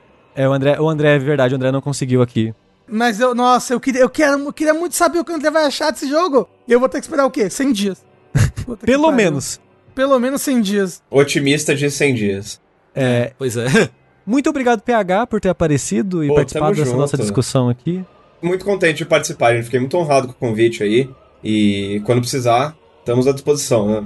Dá o serviço de novo aí, onde é que as pessoas te encontram? Vamos lá, vocês podem me encontrar no The Enemy, que é um site é, na internet. Você tem que digitar. Você não pode entrar. Quer dizer, você pode entrar pelo Facebook, pelo Twitter e tudo mais, mas se você quiser, se você for velho, você clica lá na barrinha de endereço. Você, você ativa a barrinha de endereço e digita thenemy.com.br, enter, você vai aparecer lá no site. Mas acho que, como eu tô fora do horário do expediente, mais importante que isso, twitch.tv barra tvph. Acompanha as lives, eu faço lives de quartas, quintas e sábados. É total extracurricular. É total por hobby, por amor a- a- ao esporte. E eu me divirto muito com a galera. A gente, a gente joga jogo, a gente tem um ranking coeso de Pokémon. A galera gasta dinheirinho do canal pra me sugerir um Pokémon e eu ranqueio o Pokémon. Eu avalio, eu falo, ó, esse aqui. O, o, o, o Muck é melhor do que o Grimer, por exemplo. E a galera fica puta comigo, fica bravo. É muito legal. E então twitch.tv barra tvph, compareçam lá quem puder. O PH tem a energia do Ricardo, né? De, de causar treta e se de alimentar dela. É. Metade da live do PH é um atrito dele com o chat. Cara, É o metade chat reclamando não que é ele usa- metade, é tudo, é toda. É o chat reclama que ele usa o Tigatana. Que ele... Pra você ter uma ideia, o meu, o meu apelido mais difundido entre o meu chat é Strummer. Que é, é- é a mistura de, stru, de streamer com strume. E Caralho. virou carinhoso de alguma maneira, cara. E a gente- E nessa a gente vai, cara. Minha mãe me chama de cu, então, né? Pô, O carinho vem de múltiplas formas, né? É, o carinho vem de todos os lugares, né? Pois é. E para todos os lugares nós nos vamos. Nós vamos nos desfazer aos cosmos aqui, só tomar forma humana de novo daqui 100 dias. Até lá não tem podcast, não tem streaming, não tem nada. A gente só vai hibernar e sonhar com Elden Ring. E com gatos. Gato. Na verdade, só o André vai existir, porque ele não jogou É verdade. Verdade. o Network verdade. Test ainda. Só ele não tem expectativas. Assim, André, você tem expectativas de Elden Ring? Vai ser horrível. Acho que vai ser legal. Ah, obrigado, André. O André colocou no lixo as duas horas que a gente falou de Elden Ring. É basicamente um resumo, ele nem precisa ouvir o negócio, né? Não. Era só a gente ter falado isso e encerrado um podcast, porra. É verdade. Pra que isso? Mas, Desculpa PH, né? é, mas de novo, muito obrigado, PH. Muito obrigado a você que tá ouvindo em casa ou assistindo aqui. Porque uma coisa que eu não falei na abertura é que toda essa porra aqui foi gravada ao vivo no nosso canal da Twitch, no twitch.tv jogabilidade, onde a gente grava todos os vértices ao vivo, todos os fora da caixa ao vivo, nas segundas e nas quartas. Então, se você quiser, pode aparecer lá pra ver a gravação ao vivo. E pode aparecer em qualquer outro momento do dia, de outros outros dias que a gente faz stream jogando qualquer porra também. É verdade. Enquanto não sai o Hot Pursuit do Dark Souls, eu sou o Eduardo Sushi. Eu sou Rafael The Ring. Eu sou o Fernando Dark Souls. Eu sou o Strumer PH. E até a próxima.